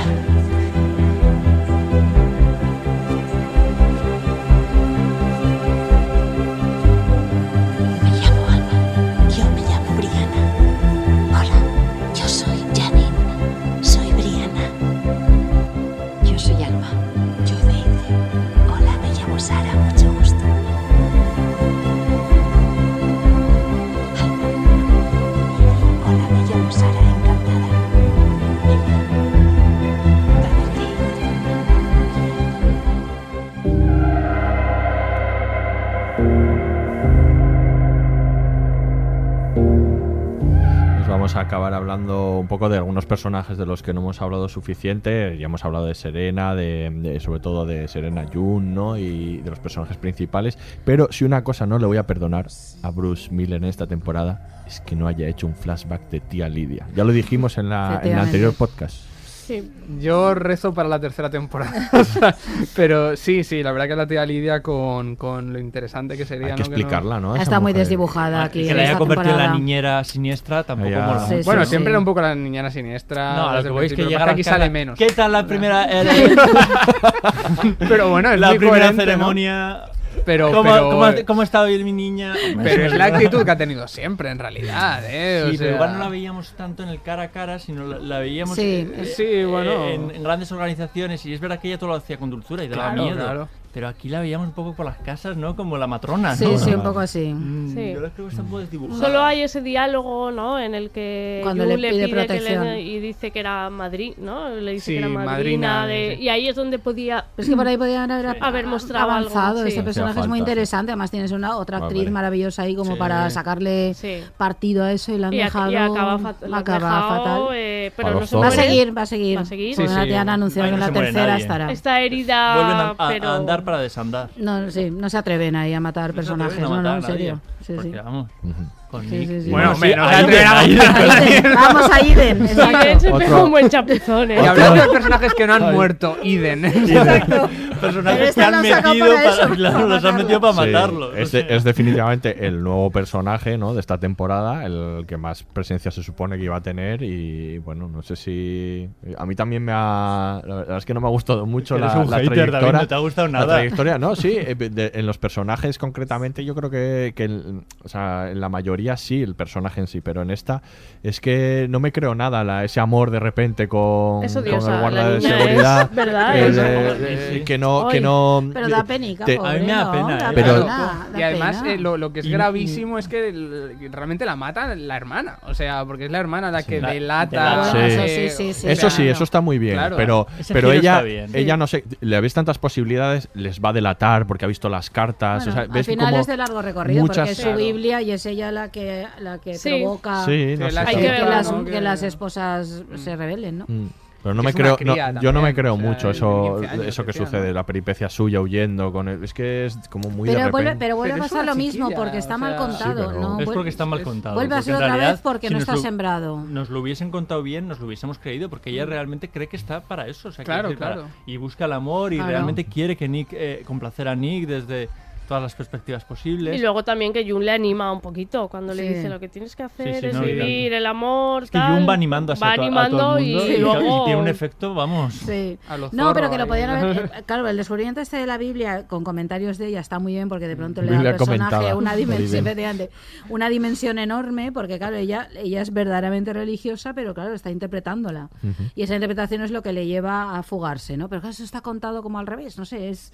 eh, si, se hubieran, si lo hubieran sembrado un poco esa relación con el, con el guardia este, ¿no? Que Yo- ese ya, con ese, el soldado. ese no sabemos nada Ni el de él, nombre, este ¿no? nada. Ni Nada, nombre, pero nada. Ese aparece y se muere. Guardia número lo 3. matan. Pero O fíjate, sea, es como sí. un personaje femenino en la mayoría de ficciones. Solo está para el Ya, desarrollo sí. de. O sea, es una inversión de. Porque en eh, casi toda la ficción siempre los personajes femeninos están para ser la pareja de. Sí. O que se muera ahí, desencadenar algo. Y aquí es una, una inversión, ¿eh? es un personaje Mm. masculino que está como comparsa y es Sí. meramente un MacGuffin. Entonces, eso eh, igual se hasta busca o no, ¿eh? No lo sé. Pero me, Sí, me es- una inversión curiosa de, de- del papel no tradicional, de, Mm. tristemente tradicional, evidentemente. Y luego lu- eh, otro personaje, el único a lo mejor del que no hemos hablado suficiente es Nick, que en esta temporada no sé qué os ha, Se salva de todo que también. que os Sí. ha parecido. A mí, es que a mí, nos me- cae tan bien, nos me- gusta tanto. a mí me gusta mucho, que pero reconozco que me pone un poco nervioso todos esos momentos con ella. Sí, porque en que- estás pero que pensando, te van a pillar, te que van a Sí. pillar, qué imprudentes sois, que es muy inverosímil esa Y parte. al Ay, final, en el último episodio, eh, que eso yo entiendo que tendrá sus consecuencias, ¿o no? Sí, Ah, sí. Cuando le para Sí. a, Y echa mano a a la Waterfall pistola. y echa mano a la Sí, sí. pistola, y cuidado, Eso- ¿eh? O sea, tiene es que tener consecuencias. Es como ahí Waterford no si lo vea no- ya. es- No, además Waterford le mira, o sea, hay un plano del mirándole con cara de... Eh, Qué sorpresa, de, oh, qué sorpresa, no me quiere. Nunca me lo hubiese imaginado. Uh. Vaya. Sí, ahí sí. No, es un Nick. personaje muy interesante el, el, el de Nick. Mm. Sí. Nick Sí. aliado feminista. Pero podría, pero siempre lo ha sido. O sea, sí, que sí, decir, sí. ya la primera temporada lo era. O sea, y, y aparte es que transmite muy bien el amor que tiene Sí. por, por Jung. O No, sea, y- es que este sí que está enamorado de verdad. Sí, ese sí. No, Pero claramente con- la escena con Luke Sí, es chulísima. está muy bien. chula, O es sea, ahí realmente ves que se está desgarrando de Sí. tener que decirle todo, pero No, y hay momentos que incluso sí. piensas, no se lo va a contar a ella. Y dices, Y sí, se lo- es tan, honesto, Es ¿no? Que lo hace, absolutamente noble. Y con, y con Iden. Y con Iden, Sí, nuestra o sea, la cómo pobre intenta cría. salvarla hasta casi hasta, hasta, hasta el final. Hasta Y ponerse y- en peligro Cuando se incluso, acuesta sí. con, ella, con, con ella simplemente es por... Quiero decir, en el fondo le duele que, que Claro. piense que no siente atracción por, por ella, pero claro, no le puedo explicar toda la verdad. De- de- es, es el personaje yo creo que más noble de toda, de toda, la, de toda la Sí, serie. sí. Totalmente, sí, sí, sí. Que es curioso, le- le- el otro día no me acuerdo, no recuerdo dónde lo leí, pero decían que eh, Nick en el, en el libro no tiene apellido, y aquí es Blaine, y está solo una letra de ser Rick Blaine de Casablanca, que es alguien que dice que no se va a meter en nada. Y, y que acaba metiéndose por amor en, en- en En la todo. resistencia. ¿no? Y entonces será buscado seguramente, ¿no? Es, esa referencia. Y si no es buscado, está muy bien, muy bien hallado, ¿no? Que dicen. Esa es está la muy contenido, además, sí, Sí. está- sonríe dos veces esta vez, pero. Una y media. Pero tiene unas cejas muy expresivas. Y no, no es broma. O sea, tiene. eh, Javi. expresa mucho con. Ver, ¿Quién tu tuviera esa- sorprenderme es, es grande. subtítulo de cejas. No te ¿no? esperabas este análisis, ¿eh? Eso lo te- tenías que traducir de alguna manera, algún gesto. Madre mía, menos mal que no te ha tocado Star Trek traducirlo, porque si Bueno, no- la de dibujos sí, ¿eh? O sea... Pues, ahí empe- ahí empezó todo, interpretar con, las con Las. Solo te mandan las tejas. Claro. Nada más, sí. Bueno, que hay un momento Ofra, que no lo hemos dicho. Ah, sí, supongo que eh, para traducirlo Sí, hubiese además estado no, bien, ¿no? pues es que es la que suena en la radio. Claro, pero es a mí yo no lo, o sea, yo no sabía seguro si era, si era Oprah porque no sale acreditada. Eh, y además a mí me llegó la, la especificación de que ese fragmento no se iba a doblar, se iba a subtitular. Ah. Y en la versión doblada eso está en versión original. Y, y claro, yo estaba viéndolo digo, si no es Oprah, se, Se le parece mucho. muchísimo, ¿sabes? Y, pero ya digo, no va acreditada. Y luego cuando salió dije, vale, vale, sí que, sí que es Oprah, ¿no? Y, pero sí, es muy, curio- muy curioso, ¿no? Porque, o sea, de golpe suena... Perdón. De golpe su- su- suena a Oprah como haciendo de... Además va acreditada como locutora. O sea, es que en el Sí. guion tampoco venía ponía locutora. Y, y sí, ¿no? Y además justo es Está cuando bonito enlazan con porque es un momento de despertar, Sí, porque sí, ya claro. se escucha ahí. Es muy Sí, de hecho ha tenido muchísimo revuelo en, en Mm. Estados. Unidos, porque claro, Mm. Oprah allí es, es un icono No, cultural. claro. Y- y más con el movimiento Exacto, feminista, claro. está su discurso el año entonces pasado. está muy bien traído eso y cuando dicen también en el capítulo de Canadá lo de cómo se publican las cartas y todo esto Hmm. y dice Waterford, ah, pero eso es mentira, no sé qué, las denuncias falsas, ¿no? Eh, tal, no sé qué.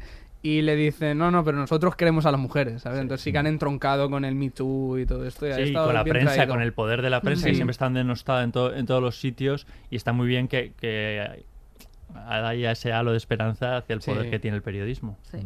Pues con esa reflexión bonito. finalizamos.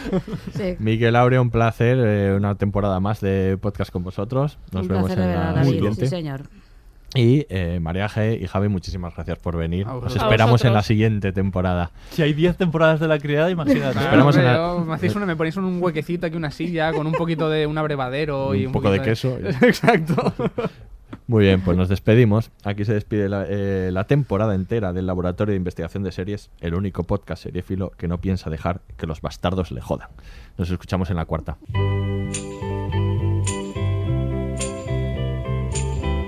Todos los episodios y contenidos adicionales en podiumpodcast.com y en nuestra aplicación disponible para dispositivos iOS y Android.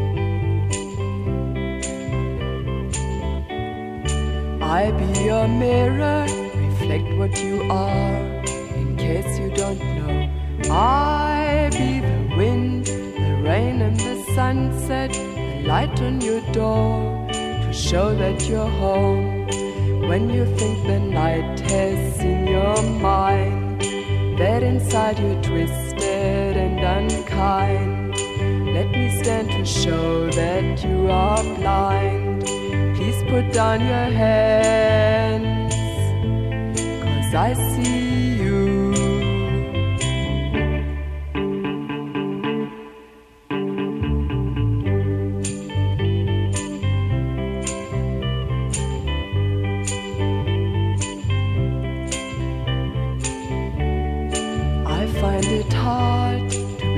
You don't know the beauty you are. But if you don't, let me be your eyes, a hand to your darkness, so you won't be afraid. When you think the night has seen your mind, that inside you're twisted and unkind. Let me stand to show that you are blind.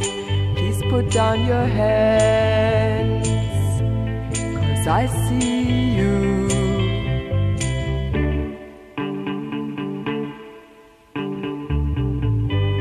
I'll be your